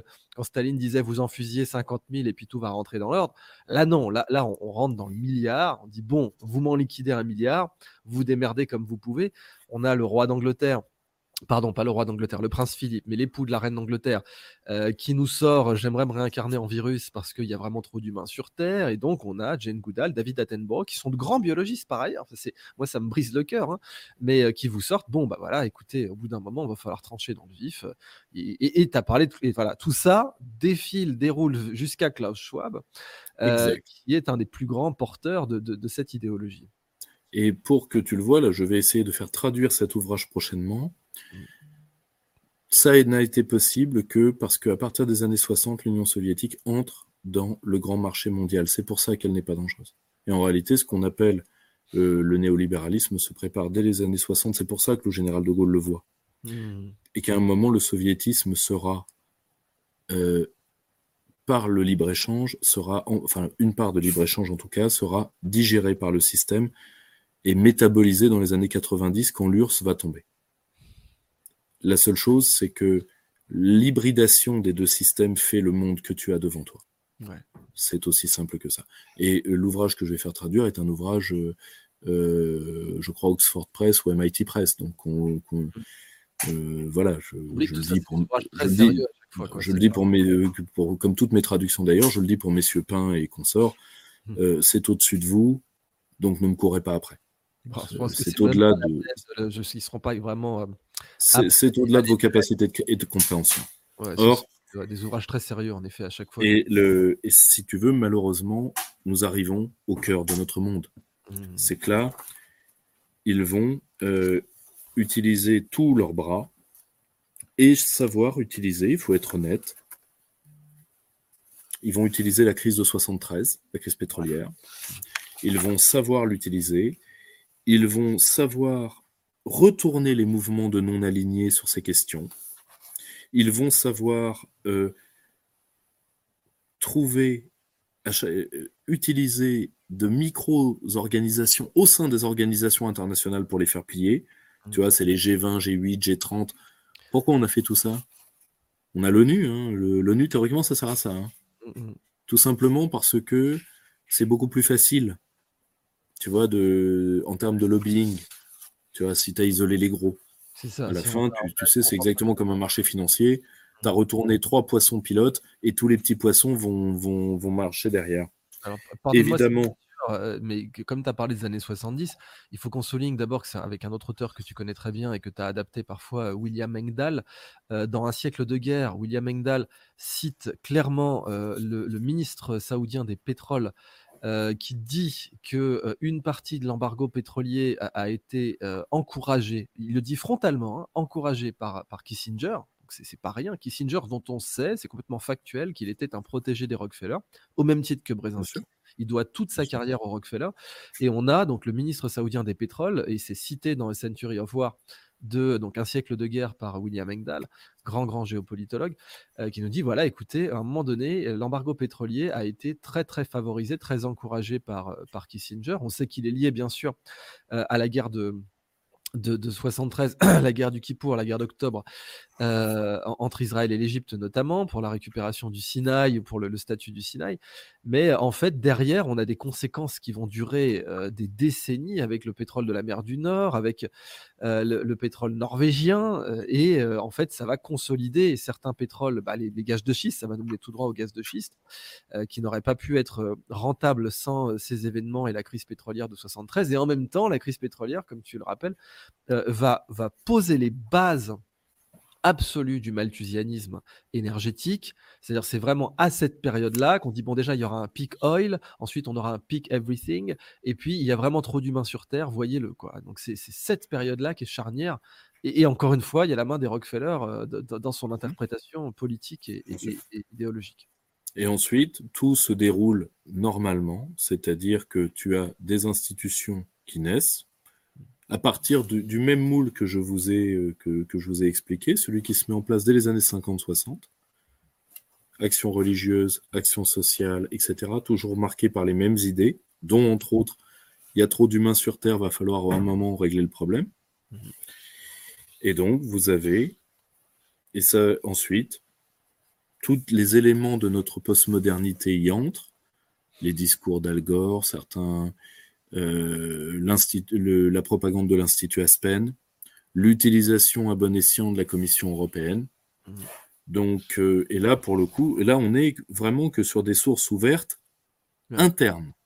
Donc, ce qu'il y a là-dedans est reconnu par la Fondation Rockefeller elle-même, vu que ça vient de chez elle. Donc, elle, et le problème, c'est que parfois, le clan n'hésite pas, pour son pouvoir, à tuer a tenté de tuer ses propres enfants, ce qui a été la guerre que le clan a, menée contre ExxonMobil.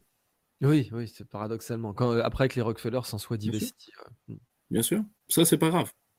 Plus utile, plus utile, on casse. Or, si tu veux, et bien sûr,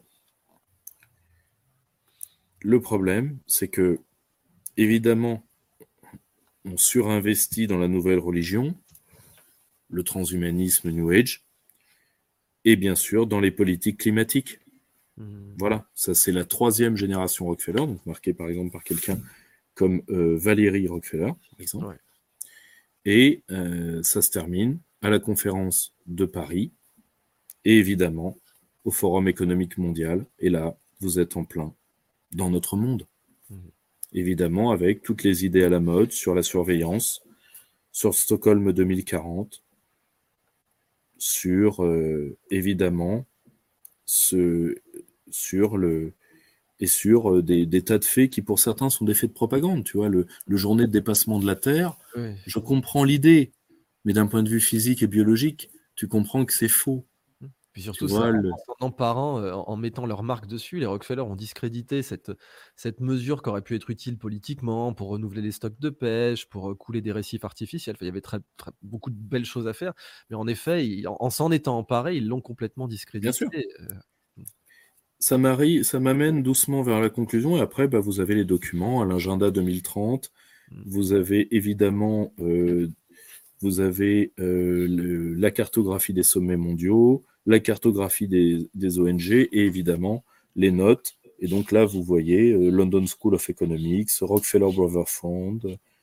Euh, voilà, bon, on est sur du, euh, on est sur de l'interne, quoi. Donc il n'y a rien de, fantasmé là-dedans. parfois on aimerait.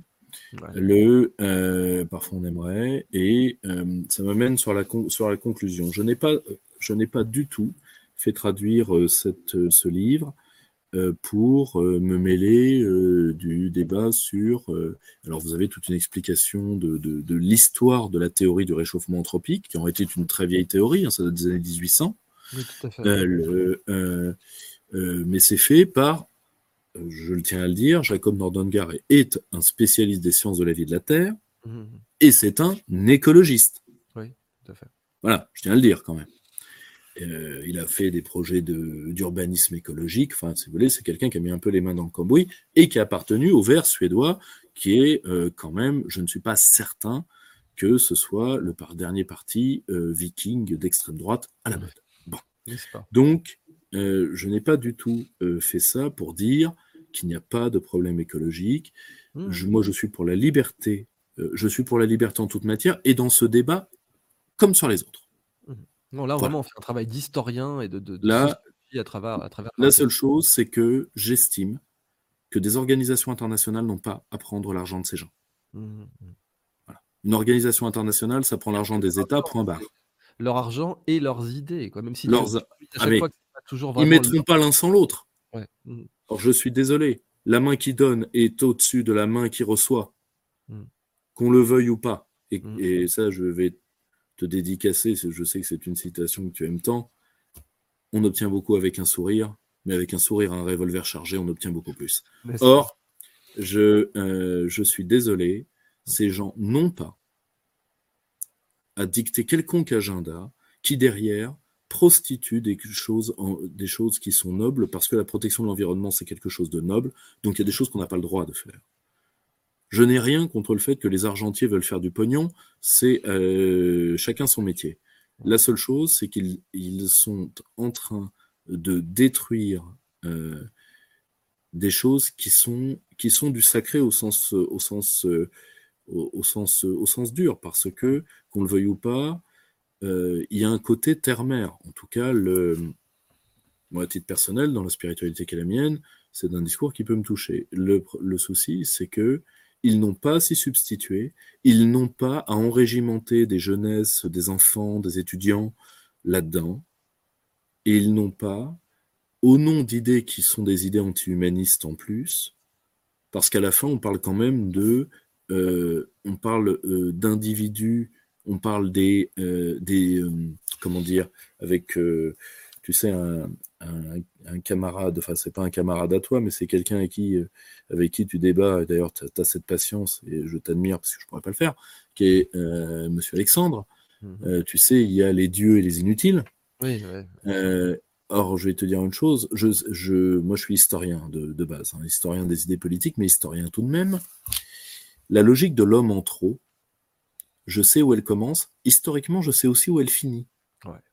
Parce que l'avantage, c'est que quand on commence à dire qu'il y a euh, des gens qui gaspillent de l'air, eh ben on sait exactement quoi faire. La réponse est dans la question. Et ça, euh, je refuse. Euh, moi, à titre personnel, je, viens d'une famille suppliciée hein, par le, national-socialisme allemand. Je refuse que, que des gens, avec tous les, tous les atours humanistes possibles, fasse un programme, euh, euh, un programme de mise en coupe réglée des populations qui est profondément, intellectuellement programme hitlerien, qu'on l'accepte, qu'on le refuse. Donc voilà, je, je n'ai pas du tout fait ça. Ça s'adresse à ceux qui ne veulent pas de l'écologie punitive. Ça s'adresse à ceux, ça peut s'adresser tout aussi à Sandrine Rousseau. Ces gens n'ont pas à biaiser un débat démocratique et à donner un agenda avec des choses d'une folie, parce que si on veut sauver la planète, il y a des manières de le faire. C'est pas euh, d'emmerder Jojo avec sa Renault 5 en Meurthe-et-Moselle, c'est d'éviter que des cathédrales flottantes qu'on appelle des, des portes-containers, je sais pas si on se rend compte, tu vois, toi tu es, un scientifique, Idriss, toi si tu veux, tu, tu piges ça. Mais est-ce qu'on se rend compte de la masse énergétique qui est nécessaire pour qu'un de ces monstres prenne la mer. C'est une petite ville. Tu vois, c'est une ville flottante. Or, si tu veux, la première atteinte à l'environnement, c'est quand tu prends euh, des, euh, c'est quand tu prends des fruits qui sont pris en Thaïlande, que tu les fais conditionner au Mexique et que tu les renvoies en Thaïlande pour qu'ils soient euh, packagés, marketés, avant de les envoyer sur le marché américain. histoire vraie, c'est arrivé pour de vrais jours de conneries. Je sais plus avec quel fruit, des pommes ou je sais plus, mais ouais, de, deux allers-retours avant d'aller sur le marché US. C'est complètement lunaire. Et ça, évidemment, ces gens-là ne t'en parleront jamais parce que il faut pas toucher au tiroir caisse. Or, une part, je ne dis pas la totalité euh, à titre personnel, moi, si tu veux, je, comme tu sais, je suis, je suis historien des idées et euh, j'ai une formation d'économiste du développement. Mhm. Donc, je ne crois pas au capitalisme avec un C majuscule. Mhm. Je crois au type de capitalisme et je crois qu'il y a des types de capitalisme qui sont supérieurs à d'autres. Principalement, ce qu'on a appelé dans le temps le capitalisme monopolistique d'État, qui, je pense, est beaucoup plus euh, crée déjà un type d'homme beaucoup plus apte euh, que beaucoup plus apte à la, au développement. Ça a donné Marcel Boiteux, hein, typiquement, on doit, qui, qui est décédé il y a quelques semaines. Voilà, des, Marcel Boiteux. Ça, crée ce type de mec-là. Or, ce que je remarque, ce que je remarque, c'est que euh, le capitalisme abétissant qu'incarne euh, et, de plus en plus carcéral euh, qu'incarne ce type de d'utilisation de la question environnementale et énergétique ne peut que mal se finir. Donc, je, euh, je, tire juste une sonnette d'alarme et je demande à tout le monde de, qui s'intéresse à ce sujet s'il lit ce livre. Le green business, ce n'est rien de plus que le pire du néolibéralisme euh, entre deux feuilles de salade pour faire mignon. Et, euh, et, malheureusement, derrière, il y a des gens qui je ne les, euh, tu as remarqué, à aucun moment je ne les condamne moralement. J'estime que c'est euh, c'est un argument qui est, euh, qui est hors propos. Mmh je dis juste que je n'aime pas que des. Si tu veux, je, vais citer un homme que j'aime beaucoup, qui est Charles Gave, qui est l'un des seuls hommes qui a croisé un squal de même acabit que certains Rockefeller, qui est Monsieur Soros. Oui, tout à fait. Hmm. Il l'a croisé physiquement, il a eu cette phrase que je trouve très juste. Cet homme a gagné trop d'argent pour son bien et pour le nôtre. Eh bien, je pense qu'une partie de ces gens a gagné trop d'argent pour leur bien et pour le nôtre. Merci pour cette superbe conclusion, euh, Pierre-Yves. Avant qu'on passe aux questions, c'est exactement ça. Vraiment. Et bon, voilà, je vous recommande tous, si tu veux nous remontrer encore une fois la jaquette, les Rockefeller maîtres du jeu par le professeur Nordengard, traduit en français euh, donc euh, chez Jean-Cyril Godefroy, mais donc dans les, collections. Collection Cercle Aristote, voilà. Voilà. Et vraiment, ce livre est, triplement intéressant pour l'histoire des idées, pour l'histoire, pour la politique. Euh, Idrisha disait l'histoire, ce n'est pas ce qui est arrivé, c'est ce que certaines personnes ont jugé significatif. Eh bien, euh, on voit en fait en filigrane de, de l'histoire du XXe siècle une influence des Rockefeller, qui est une famille très particulière. Tu as souligné le patriarche qui était littéralement un escroc. c'est pas là on juge pas. C'était un escroc. Un escroc, il, a, il, vendait de l'alcool frelaté des paysans, enfin de, des remèdes frelatés, pardonnez-moi, des remèdes frelatés des paysans. Euh, dans, dans Lucky Luke, quoi. Oui, voilà, c'est le, le, le mec, en effet, de, c'est un personnage de Lucky Luke, tu vois. Ça, ouais. Alors, si tu veux, les, leçons de, les, les, les, leçons de maintien euh, de gens qui sont, de, de, gens qui ont pu faire ça, qu'on me pardonne si je, si je m'en passe, quoi. Mmh mmh. Et puis surtout, c'est cette épopée parce que, heu, voilà, l'âge doré, comme l'avait appelé Mark Twain, donc cette période qui va de la fin de la guerre de sécession jusqu'au début du du 20e ou peut-être même jusqu'à la Première Guerre mondiale. C'est vraiment cette grande période, du, d'excès où, les familles se forment et où la Federal Reserve va être formée, bien entendu, avec la main des Rockefeller. Ça aussi, c'est complètement ouvert comme information. Et donc, si on, ne peut pas comprendre l'histoire du XXe siècle sans, sans avoir compris les, Rockefeller, c'est, on peut les comparer aux Médicis ou euh, aux, Habsbourg ou euh, à ces grandes familles de la Renaissance qui, qui ont joué. Enfin, on se rappelle les Habsbourg, quand même, c'était Charles Quint, le type a bouffé trois empires au petit-déj, les Incas, les Mayas, les Aztèques, et puis accessoirement, il était prêt à se ruer sur la France. Donc, euh, bon, si les, Médicis et les, Habsbourg ont existé, et les Hohenzollern, euh, bien, qui, ont, bouffé la France pour de vrai, pour, le coup, en 1870, euh, il ne faut pas nier que les, que Rockefeller non seulement ont existé, mais existent. Et qu'ils ils ont joué comme mécènes, comme comme influenceur, comme on dirait aujourd'hui, un rôle décisif dans l'histoire du XXe siècle. Donc merci encore, hein, Pierre-Yves, pour nous avoir présenté cet ouvrage. J'espère que tu vas revenir plus souvent pour nous présenter les ouvrages que le Cercle Aristote a choisis, parce que c'est quand même un, vrai, euh, une bonne, très bonne. Ah, mais je suis, à, je suis à ta disposition et je suis à ta disposition pour t'envoyer également quelques auteurs. Euh, euh, tu vois, par exemple, j'ai quelqu'un que j'aimerais beaucoup te présenter qui s'appelle Salza Bertin, mmh qui a fait un ouvrage sur le survivalisme à la française. Euh, si tu veux, c'est-à-dire euh, comment euh, c'est un ouvrage sur le comment on revirilise un peu une population pour qu'elle s'occupe un peu d'elle-même. Je pense que ce n'est pas totalement hors de propos. à la Suisse ou à la à l'islandaise. Tout, à fait. je serais ravi de, de, faire intervenir. Alors, première question, est-ce qu'il y a un lien entre les Rockefeller, BlackRock et Blackstone, par exemple? Si tu, alors, il y en a nécessairement par la, diversification des portefeuilles d'affaires. Oui, déjà de base. Nécessairement. Ensuite, euh, ensuite, ce n'est pas, en tout cas dans les recherches que j'ai pu lire, entre autres dans celle du professeur, ce n'est pas euh, des outils qu'ils utilisent de manière habituelle. Ensuite, mmh. euh, pour parler comme un de mes bons copains qui est un spécialiste de BlackRock, qui d'ailleurs prépare un ouvrage sur la question, euh, BlackRock, faut pas oublier que quand en 2008 on, on, en avait que plein la bouche de Goldman Sachs, aujourd'hui Goldman Sachs est à genoux par rapport à ce qu'elle a été. Tout à fait. Euh, et aujourd'hui c'est l'acmé du pouvoir de BlackRock. Le problème c'est que je pense que BlackRock comme comme les comme les TGS, GS, on ne pensait pas que GS pouvait être affaibli hmm. à cause de son modèle très particulier de développement. Je vous renvoie à un film qui ne traite pas d'elle mais qui un scénario qui pourrait tout à fait aller avec l'histoire de Goldman Sachs, qui s'appelait, avec Gene Hackman, s'appelle La Firme. Ouais, La Firme, ouais. Et le GS euh, avait, par exemple, une méthode de recrutement, une méthode de fidélisation de ses hommes, le fait que quand vous sortez de GS, vous êtes toujours un pion de l'entreprise à l'extérieur. Enfin, nous ne pensions pas que GS pouvait être touché. Ouais. Elle est aujourd'hui l'ombre de ce qu'elle a été. Mmh Et je pense que BlackRock, ça va être exactement le même problème. D'ici une dizaine, une quinzaine d'années, je pense que BlackRock, c'est l'hypothèse de mon camarade et il va réussir à m'en convaincre, euh, BlackRock peut être beaucoup plus affaibli que ce qu'ils sont là. Le camp Rockefeller, ce qui est impressionnant, c'est que eux, ce ne sont pas des joueurs de coups. Ce sont des gens qui ont une stratégie, qui la jouent à plusieurs et qui ne laissent pas un mètre de terrain il y a un truc, ils se jettent dedans. En réalité, et sans vouloir leur manquer de respect, ce n'est pas du tout mon but.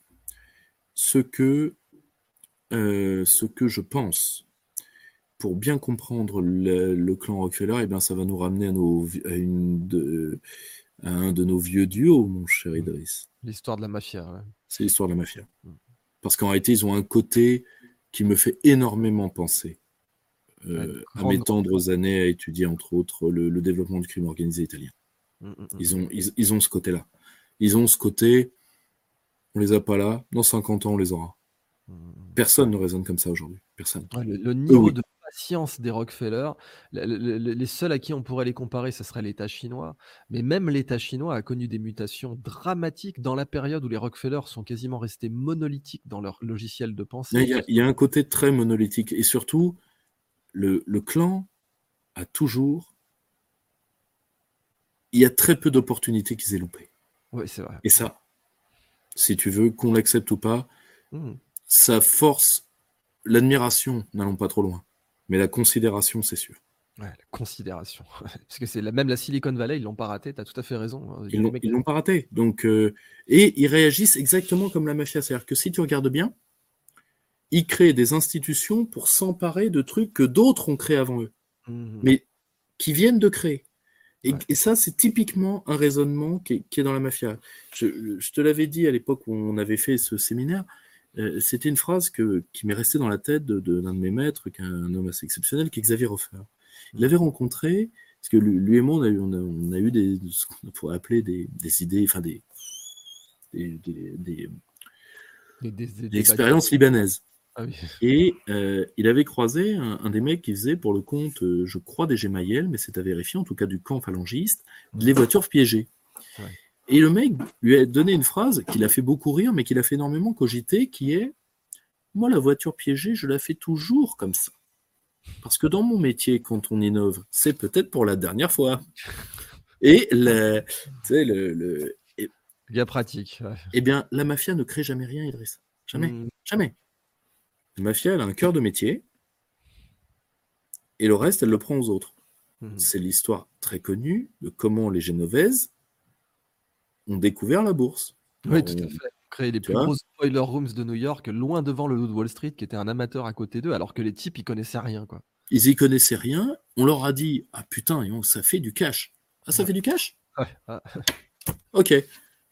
Ils, sont, ils ont envoyé un conciliaré sur, le, sur le, campus du MIT, prendre les 5 ou 6 meilleurs oh, matheux. En un mois, ils avaient leur console de Game Boy, ils avaient tout. Et ils ont joué. Et en moins d'un mois après, les quatre autres grandes familles de New York avaient le leur. Mhm. Point. Eh bien, ça, si tu veux qu'on l'accepte ou pas, le plus dur, c'est de faire l'accumulation primaire de capital, c'est de faire le cash. Mais une fois que tu sais gérer le cash, ils sont indéboulonnables. Et ça, je pense que c'est malheureusement en plus un des traits caractéristiques de l'État et de la démocratie américaine, c'est que ni l'un ni l'autre n'ont jamais été finis. Remarquable. Question suivante, euh, justement, mais ça, ça reprend ce que tu viens de dire. Euh, est-ce que c'est leur richesse qui donne l'immunité au Rockefeller? C'est vrai qu'on n'a jamais vu un Rockefeller poursuivi. Alors, on a vu un Rockefeller manger tout de même. Alors, le pauvre, hein, vraiment mes condoléances, c'était quelqu'un de très gentil. C'était l'un des fils des Rockefeller qui a été, euh, qui était ethnographe et qui était tout à fait en dehors des affaires de la famille et qui est parti en pleine jungle et qui s'est fait capturer par des cannibales et qui s'est très vraisemblablement fait dévorer. Ça, c'est arrivé. Mais euh, bon, là, on est sur un ah domaine oui, c'est vrai ça. j'ai oublié son nom d'ailleurs, mais bon, paix à son âme. Euh, mais dans la justice euh, des sociétés modernes, on n'a jamais vu un Rockefeller, depuis l'affaire antitrust, qui a été le grand traumatisme, depuis l'affaire où, Theodore Roosevelt était capable de leur mettre des taquets, même si ça s'est retourné contre lui, on n'a plus jamais vu un Rockefeller mis en cause dans un circuit, euh, dans, un circuit, disons, civilisé, pour prendre un mot à la Tintin. Donc voilà, là, la question, c'est est-ce que leur richesse leur donne cette immunité? Je ne comprends pas que 8 milliards d'humains ne peuvent pas les dégager. Tout simplement parce que tout le monde va en croquer. Et parce que, imaginez, quelqu'un ouvre ses dossiers, même les, des dossiers qui peuvent pour certains être, euh, euh, être des dossiers qui, devraient être délégués à des organismes de justice, mmh. admettons. Mais vous imaginez que euh, quand vous faites tomber ce type de gens, vous faites tomber également, vous faites tomber ceux qu'on appellerait leurs familiers, donc vous faites tomber tous les gens qui en croquent, plus tous ceux qui vont voir leur portefeuille s'alléger.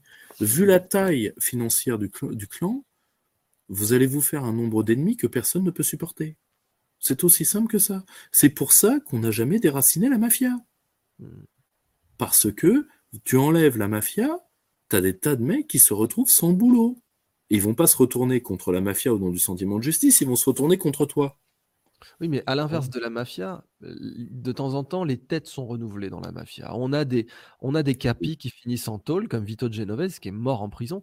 bon, un Rockefeller qui mourra en prison, ça, on verra jamais. Enfin, de près ou de loin, c'est même pas un truc bah, C'est simple, on est dans le parrain 3, Idriss. Ouais. C'est quoi la grande question de Michael Corleone dans le parrain 3 C'est bah, et maintenant, oui, d'accord, j'ai du. À un moment, on lui dit, on lui dit, vous avez du sang sur les mains, mais vous aussi, mais vous aussi, et vous plus que moi? Le problème, c'est que moi, je veux légaliser mes affaires parce que j'y ai droit, parce que je suis absous par le pognon, on est en pays protestant quand même. par le pape, du coup. Bah oui. Mais je suis absous par le pognon et vous n'avez pas le droit. Mmh, mmh. Vous n'avez pas le droit de me l'interdire. C'est toute la problématique du parrain 3. C'est toute la problématique du parrain 3. Or, le problème, c'est que souvent, ces grands clans qui se sont faits sur le sang de beaucoup de pauvres Américains, faut quand même, faut quand même le dire. Eh bien, euh, eux, ils ont légalisé leur boulot, je le maintiens. Honoré de Balzac, le secret d'une grande fortune, c'est un crime oublié. Point, barre, ligne. Or, et ça, malheureusement, on n'en sort pas. c'est très clair aussi. Question suivante tu as déjà répondu en, partie, mais euh, on va en profiter pour développer le propos. Pourquoi une société pétrolière, à la base, s'est intéressée à l'écologie? Donc, on parle à l'époque où euh, la Standard Oil a encore trois, euh, trois noms dans les sept sœurs dans les années 50. Mmh, pour une raison qui est très simple, c'est qu'ils ont vu à la fois le filon, ils ont vu à la fois l'instrument de pouvoir, mmh. et ils ont vu ils ont vu euh, principalement le pognon, l'instrument de pouvoir et l'instrument philanthropique. Parce qu'ils ont une obsession, ils savent ce que la mauvaise publicité, et qui dans leur cas était quand même largement méritée, leur a coûté. Hmm. Donc si tu veux, ils se disent les gens aiment les pandas, on va leur faire bouffer du panda. S'il y a que ça, s'il y a que ça. Donc c'est avant tout par cynisme, quoi, selon toi. Oui, bien sûr. Ah, si tu veux. Alors, je, je, ne médis pas sur le fait que Lawrence Rockefeller a certainement une sensibilité écologique personnelle. Ça, si tu veux, et je ne et je n'ai aucun élément qui me permette de, de, de le de, qui me permette de, de le déjuger à ce niveau-là. C'est n'est pas mon problème.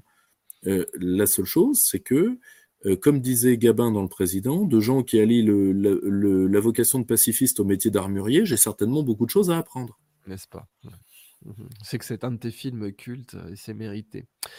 Alors, on a une autre question. Le Club de Rome, qu'est-ce que c'est? D'où ça vient? Euh, ah bah, Le Club de Rome, c'est une, des, c'est une des. Alors, pas uniquement deux, mais c'est une des créations du clan. Mmh alors, le Club de Rome, c'est un club à la fois de politique et de scientifique qui va faire le rapport Midos. Euh, je renvoie un ouvrage magistral d'un auteur qui n'est pas assez connu, qui est. alors, qui, n'est plus tout à fait un jeune homme. Hein. Il, est, il, est, il, est, il, a mon âge. Euh, et le tien, mon cher. Mais le, euh, donc, euh, Aurélien Bernier, mmh qui, qui, avait fait un ouvrage magistral qui s'appelle Comment la mondialisation a tué l'écologie. En réalité, le rapport Meadows est fait pour à la fois faire peur, ouais. c'est-à-dire que c'est le fameux halt à la croissance, mais de garder le moule mondialiste, c'est-à-dire grosso modo, c'est le début de l'écologie punitive. Nous allons faire un monde invivable au-dessous au d'un certain niveau de revenu, eh bien il faut écologiser le niveau de vie de ceux qui seront en dessous. Mmh et on revient, c'est la fusion avec Huxley. C'est vrai que Huxley, c'était vraiment les années 50, mais 20 ans plus tard, on retrouve les mêmes idées qui se justifient avec des bases scientifiques ou prétendument scientifiques. Ils disent: «Ah on va faire une société de classe. Il y aura des serfs, euh, il y aura des, euh, des alphas, des bêtas, des gammas, euh, mais c'est la science». Mais c'est pour votre bien! Voilà, c'est pour votre bien et c'est inévitable. C'est pire que le TINA, le no alternative, c'est la science. Et puis, puis, puis c'est bien, puis enfin c'est bien, enfin c'est bien, c'est bien pour vous. Mmh. Euh, moi, vous comprenez, j'ai des responsabilités, donc moi je peux pas en être. Mais vous avez de la chance, petit vénard. N'est-ce pas? Alors, j'ai vu une petite question qui est passée, mais je ne crois pas que le livre y réponde. À ma, connaissance, la réponse est non. Mais euh, quelqu'un nous demande si par hasard euh, le, les Rockefeller n'étaient pas des Huguenots dont le nom français aurait été Rockefeller. En tout cas, moi, je n'ai rien, je n'ai rien qui aille dans ce sens, en tout cas dans ce livre. Oui, je suis quasiment sûr que non. Si, moi, Moi, titre personnel, j'en serais extrêmement surpris. Non, non, c'est oui, c'est plutôt germanique si ma mémoire est bonne. En tout cas, enfin, ce Roquefeuille, non, ça c'est sûr que non. Par contre, Disney, oui, il y a le coup de Disney qui venait d'Isigny et qui a été déformé en Irlande. Euh, mais c'était Disney déformé en Disney en Irlande et ensuite euh, arrivé Disney aux États-Unis. Ça, c'est une histoire vraie par contre. Hein. Euh, nouvelle question peut-on condamner l'attitude des Rockefeller quand on sait qu'ils ont pu arriver à leur fin avec la collaboration des États, des grands patrons et des consommateurs? Je ne les condamne pas moralement. Je dis juste que quand on a une éthique de la démocratie, mmh. on ne laisse pas des gens agir par l'intermédiaire d'institutions écrans sur le, pour conditionner le débat public. Oui, c'est tout ce que je dis. Je ne les condamne pas moralement. Pour moi, la condamnation morale ne sert à rien. Mmh, mmh. Or, le, euh, je dis juste que ces gens n'ont pas à dicter un agenda à, particulièrement d'utiliser l'ONU. Tu sais, l'ONU, c'est pas rien. L'ONU, c'est un symbole de civilisation. Oui, tout à fait. Tout à fait. Parce que la charte de San Francisco, c'est un État, un peuple, une voix. Mmh, mmh, mmh. Quand tu utilises l'ONU pour faire ça, quand tu utilises l'ONU pour des agendas privés, tu risques de détruire l'un des seuls points d'unité de notre monde. Oui, tout à fait. Mais s'il y a un côté Et ça, si tu veux, c'est un, ça, c'est un crime, qu'on l'accepte ou qu'on le refuse. Très clair. Euh, une autre question, est-ce que les BRICS commencent à être... Alors d'abord, comment les Rockefeller, selon toi, en, comment dire, mmh. en extrapolant totalement, parce que le livre n'en parle pas, bien sûr, mais euh, comment, à ton avis, quelle pourrait être l'appréciation par les Rockefeller des BRICS, de ces nouveaux arrivants, et puis surtout, est-ce que... Ça, ça va poser problème, par contre. Voilà, donc pour toi, ça pose problème. Hein, ça, ça va poser problème beaucoup plus que l'Union soviétique, parce que l'Union soviétique, on est arrivé à lui faire avaler le système. Alors que là, tu es face à un système plus productif, plus fort. Hmm. que le système qui les a vus naître. Et euh, qui est un système de capitalisme d'État, mais qui pourrait, par exemple en Chine, si ça tourne mal, ça c'est une, hypothèse de mon maître, Jacques Sapir, euh, qu'on salue. On, a toujours cru qu'on allait aller vers le dépassement, tu sais, toutes les théories du 19e siècle, dont la plus connue le marxisme, vont vers le dépassement du capitalisme. Le problème, c'est qu'on a toujours cru qu'on allait dépasser le capitalisme pour quelque chose de mieux. Mhm. Et si on dépassait le capitalisme pour quelque chose de pire? Oui, genre le servage, la féodalité, etc. Je pose la question. Cédric Durand, que j'ai croisé à l'école des études en sciences sociales, et qui est un, qui est un homme qui. Fondé par les Rockefeller. c'est le HESS, qui est fondé par les Rockefeller. C'était, il y avait l'école. Le, le, HESS, oui. l'école et le, le, ils ont fondé le HESS. Et si tu veux, c'est et Cédric Durand, qui est un, un homme assez remarquable, qui n'a pas nos idées, mais qui est un homme assez remarquable, a écrit un ouvrage sur le techno-féodalisme qui m'a fait froid dans le dos. Donc, euh, le, le, parce que le pire des deux systèmes, c'est possible. Surtout quand tu es en face d'un système oligarchique qui, comme tout système oligarchique, est dysfonctionnel par nature. Mmh, mmh, mmh. vrai donc, euh, donc voilà, tu vois, c'est moi, ce qui me fait peur, c'est ça. je, te le dis. Euh, quand, quand, Athènes propage la démocratie, bon, le, proto-démocratie, limitée, certes, les femmes votent pas, tout ça, mais bon, que quand même une, une oui, mais néanmoins, dans, dans l'Antiquité. On, oublie que bon, après Athènes, il n'y a plus de démocratie. C'est pendant 2000 ans, il n'y en a plus. Ah la, liberté des hommes, euh, Régis Debray le, dit magnifiquement avec des accents très, très bernanosiens. Moi, je, suis, je, suis, assez possédé par l'œuvre de Bernanos, qui pour moi est vraiment de hein. l'un des plus grands Français de tous les temps. Et euh, Régis Debray le dit très bien, la politique n'a pas toujours existé. La politique, ça implique que l'homme est un degré de liberté. De liberté.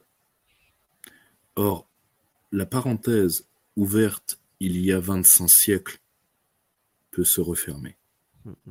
Et là, et la nuit peut être longue. Hein. La nuit peut être longue pour l'homme. Le...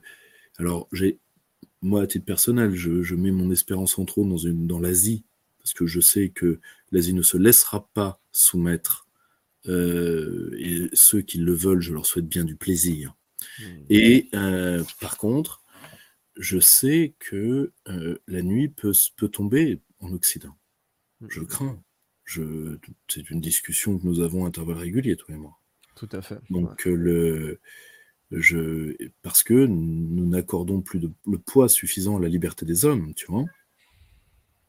Donc, euh, donc voilà, ça c'est euh, en tout cas le, la parenthèse de, de, la liberté des hommes peut se refermer. Hein, le, Il faut absolument pas. C'est le, l'être humain, euh, je suis navré de le dire, mais alors il a une responsabilité particulière parce qu'il est un mammifère supérieurement évolué, mais à la base c'est quand même le c'est quand même un primate. Le, le, plus de le c'est le plus beau, le plus grand, le plus fort, tout ce que tu veux. Mais malheureusement, si on entre dans euh, ce que certains euh, philosophes font semblant d'ailleurs de craindre pour pouvoir, en réalité ça les excite, je pense particulièrement à certaines personnes dans la pensée germanique, et je pense à Sotorjai particulièrement, euh, le, si on entre dans un parc humain, et si c'est les règles de l'éthologie ou de la zoologie qui tombent sur l'homme, j'ai peur qu'une partie de l'humanité s'y soumette de mauvaise grâce, mais s'y soumette. Et si c'est logiques sont technologisées, euh, vu la puissance de nos techniques actuelles, euh, toi tu le, vois, vu que c'est un discours que tu contres par, par ton travail, mais quand tu vois ce qu'on entend, toi et moi, sur euh, l'obsolescence de l'homme par l'IA, je sais que c'est un discours qui, toi, te fait bondir, et a raison. Mais malheureusement, certaines personnes y croient, et d'autres trouvent des intérêts à y croire. Mmh c'est ça. Parce que. C'est gagner à y croire. Ils gagnent à y croire parce qu'ils se disent si la machine devient le maître de l'homme et que moi je deviens le maître de la machine, euh, j'entends déjà euh, euh, laisser, venir, laisser venir à moi le cash. tu vois, donc le, je, je, je, je, crains ce discours-là, je crains ça, et parce que, parce que j'ai des enfants, que le, le, à titre personnel, euh, voilà, je déchaîne euh, à mes pieds si vous voulez, mais pas, mais pas au leur. Euh, je, suis. ces gens m'effraient. Ces gens m'effraient parce que là, tu vois, on est en face, cher Idriss, de ce que je pourrais appeler un. Et, tout, le, tout le courant, une, enfin tout, pas la, pas la totalité. Nous, on prépare un numéro de perspective libre là-dessus où il y a quand même des gens qui sont d'un autre niveau. Mais une partie du courant transhumaniste, tu vois bien que c'est une utopie de riches c'est une utopie de riches qui, qui s'emmerde. Philippe Biwix le disait très bien. Ils s'emmerdent. Et la seule chose qui leur fait peur, c'est de mourir. Hmm. Donc ils ont fait une religion par-delà la mort et qui leur permet en plus, euh, eux, d'être des oiseaux et euh, de bien, par contre, planter les pauvres dans la glaise. Donc, vous, vous ferez quatre allers-retours en, en, avion de votre vie, etc. les et les euh, rampants, quoi. vraiment Comment les les volants et les rampants. Qui, les volants et les rampants, c'est très très bien dit, tu, as tout à fait raison. Or, euh, c'est un terme que tu as retrouvé même dans une, euh, une jeune pousse française, c'était euh, la société Quant, qui a, eu, qui a eu plein de problèmes, ou même dans le management, en fait, on parlait des rampants et des volants. et, ça s'est retrouvé, ce genre de mentalité, dans la Silicon Valley, en effet, dans le transhumanisme. Des rampants et des volants. Tu vois, le, si tu veux qu'on l'accepte ou qu'on le refuse, la barbarisation des mots appelle la barbarisation des comportements. Or, euh, comment veux-tu ne pas, quand tu en es là, à un moment éviter d'avoir du sang sur les mains Si tu veux, et ça, malheureusement, euh, voilà, moi j'ai publié ce bouquin-là juste pour ouvrir un débat parce que le délire, parce que dedans, il y a, je, le dis, moi j'ai d'ailleurs eu, tu, l'as vu, hein, j'ai une hésitation à vous lire certains passages, Mmh. Parce que quand j'ai vu ça et que ce sont des sources internes, donc on va pas me dire que ça n'existe pas, mmh. des sources internes et ouvertes, en plus. Il y en a qui relèvent, il faut être honnête, euh, pour le cartésien que je suis, je veux bien prendre en compte le fait que ces gens aient besoin de croire. Il n'y a pas de souci là-dessus. Euh, il n'y a pas de souci là-dessus. Mais euh, il y a des aspects délirants. Je, je, suis désolé. Tu vois, je, euh, je veux bien passer beaucoup de choses de, à cause du besoin de croire. Le problème, c'est que là, l'expérience religieuse, elle a aussi un souci. Hein. Oui, et puis c'est hein? toujours bon dos. Hein. On va prendre la question suivante. Euh, quelles étaient les relations entre les Kennedy et les Rockefeller? C'est vrai qu'on a des familles. Je n'ai pas de source, euh, je n'ai pas de source précise là-dessus. Évidemment, les deux clans se sont entrechoqués à un moment ou à un autre. Politiquement. nous n'avons, je n'ai jamais lu quoi que ce soit sur une animosité structurelle. Ensuite, je serais très surpris qu'il y ait eu néanmoins une amitié franche entre des protestants unitaires et un clan catholique. Je, surtout euh, avec les deux premières générations de Rockefeller qui sont quand même des mecs un peu raides. un petit peu, oui. C'est moins qu'on puisse dire. C'est assez bien. Alors tu me diras, la première génération de Kennedy n'était pas à portée des hannetons non plus. Non plus, oui, en effet, euh, parce que le papa Kennedy, c'était quand même un mafieux financier de haute voltige euh, qui a été coopté par Roosevelt. Mais après, on sait que parmi les grands, grands ennemis des Kennedy, c'est plutôt les Texans, d'où euh, Johnson, l'attentat. Johnson. Voilà, puis même les Bush encore aujourd'hui, ils sont pas des grands grands fans des Kennedy. Est-ce que l'appareil d'État américain, dans quelle mesure les Rockefeller ont, pu profiter de l'appareil d'État américain? Et ça parle bien entendu de la CIA. Ah bah. La question pose pour la CIA et le FBI. Bah, la, CIA, là, on a des sources, ils ont travaillé avec directement. C'est-à-dire qu'ils ont aidé. Alors, il y a un très bon livre là-dessus qui, n'est pas réédité, c'est bien dommage, mmh. qui s'appelle euh, euh, qui s'appelle euh, la, CIA mène la danse. Euh, sur la politique culturelle de la CIA, les Rockefeller en ont subventionné une partie. Donc, si tu veux, ça, on sait qu'ils ont bossé avec. Donc, ça, c'est pas la peine. Et évidemment, ils ont, ils ont des. Le, quoi. Ils sont plus anciens que la CIA. Bien sûr, bien sûr, bien sûr. Et plus anciens même que l'OSS. Oui. Euh, plus anciens que l'ancêtre de la CIA. L'ancêtre de la CIA. Ils sont plus anciens que le FBI. Hein. Le FBI, euh, Hoover crée ça, justement, rappelle-toi, et ça, c'est drôle, c'est rappelé dans quelques livres, c'est rappelé dans le très très bon Hoover, joué magnifiquement par DiCaprio, c'est que quand les Rockefeller commencent à recevoir des colis piégés, c'est pour ça qu'on crée le FBI. Et c'est d'ailleurs un Bonaparte qui le fait. Tout à fait. Monsieur Bonaparte, le neveu de, le petit neveu de, je sais plus, euh, arrière petit neveu, je sais plus dans, mais c'est Bonaparte. Et le et le problème, tu vois, c'est que évidemment ils ont des, des, hommes et des hommes liges dans énormément d'administrations. Par exemple, pendant longtemps, c'était Monsieur Al Gore. Mhm. de leur créature. Évidemment, ils ont plus d'alliés côté démocrate. Euh, je ne suis pas certain qu'ils aient euh, une affection débordante pour Donald Trump, ah sans pour autant être entrés physiquement en affrontement contre lui. Mhm. Parce que le, euh, républicain, quand même, n'oublions pas, Nelson Rockefeller, euh, vice-président de, vice-président de, de, Nixon, si je me trompe pas, il faudrait vérifier, ou de, euh, j'ai un doute, Nelson Rockefeller. mais si ma mémoire est bonne, il est. Ah bah, Nelson Rockefeller a tenté, je crois, qu'il a tenté trois fois dans les années 60 de se présenter. Ouais, c'est là que les Rockefeller. Ce qui est drôle d'ailleurs, c'est qu'il n'est pas réussi. Ce qui, veut dire au passage que le clan a aussi les pouvoirs. N'oublions pas qu'il y a un caractère très humain à juger les gens non sur le pouvoir qu'ils ont, mais sur le pouvoir qu'on leur prête. Mmh, mmh, mmh. on voit, il y, a eu les Rockefeller républicains. Donc c'est vrai qu'ils font vraiment partie des gens qui, ont mangé à tous les râteliers et qui, euh, ont été présents partout. Et puis ils, savent que la politique politicienne, quand on fait du vrai business, parce que là on est sur le vrai business, c'est plus d'ennui qu'autre chose. Oui, tout à fait, tout à fait. Donc bon. absolument. Euh, alors on a une autre question. Oui, bah, comment comment s'en sort-on? Quoi, c'est quelle est l'option pour s'en sortir, sachant que tout est verrouillé? c'est ça les questions qui reviennent, hein. Comment contrer cette famille? Est-ce impossible? Si si on revient aux Médicis, bah, ils ont flanché lentement, puis à partir de Louis XIV, les Médicis pesaient plus grand-chose, sauf quelques papes encore. bon. Alors, premièrement, ils vont déjà voir leur pouvoir relativisé parce qu'ils vont être en face des, des clans, d'Asie, déjà. Mmh. Donc la multipolarité va déjà nous aider. quand tu Et la multipolarité. Tu parles, quand tu parles des clans d'Asie, tu parles des lits, par exemple, à Singapour je, parle des grandes familles asiatiques qui ne vont pas se laisser caporaliser par ces gens. Ça, c'est sûr. Mmh. Et, euh, et, je parle surtout parce que les grandes familles asiatiques, elles sont au-dessus, il y a les États. Ouais. Parce que eux, ils feront pas. Euh, euh, la Chine ne fera pas l'erreur à ce niveau-là. Elle a une part. La Chine connaît très bien son principal défaut historique, c'est qu'elle est trahie perpétuellement par son élite. Hein. c'est une France en grand, si tu veux. Ça. Or, le problème, c'est que le clan chinois, enfin le, clan du, qui tient le PC central aujourd'hui, euh, est quand même fait de gens très nationalistes qui ne laisseront pas les grandes familles. si tu veux, à ce niveau-là, la gestion des grandes familles par les États-Unis est un contre-modèle. Et je vais te donner un argument là-dessus. Nous savons que 70%, euh, à partir d'un certain niveau de revenus estimés, la Chine estime que 70% de certaines classes de revenus veulent quitter Pékin pour aller aux États-Unis. Ah ouais. Et là, ça veut dire que, en réalité, la, classe comprador, comprador au sens strict, hein, c'est-à-dire le blé plus que la terre, mmh.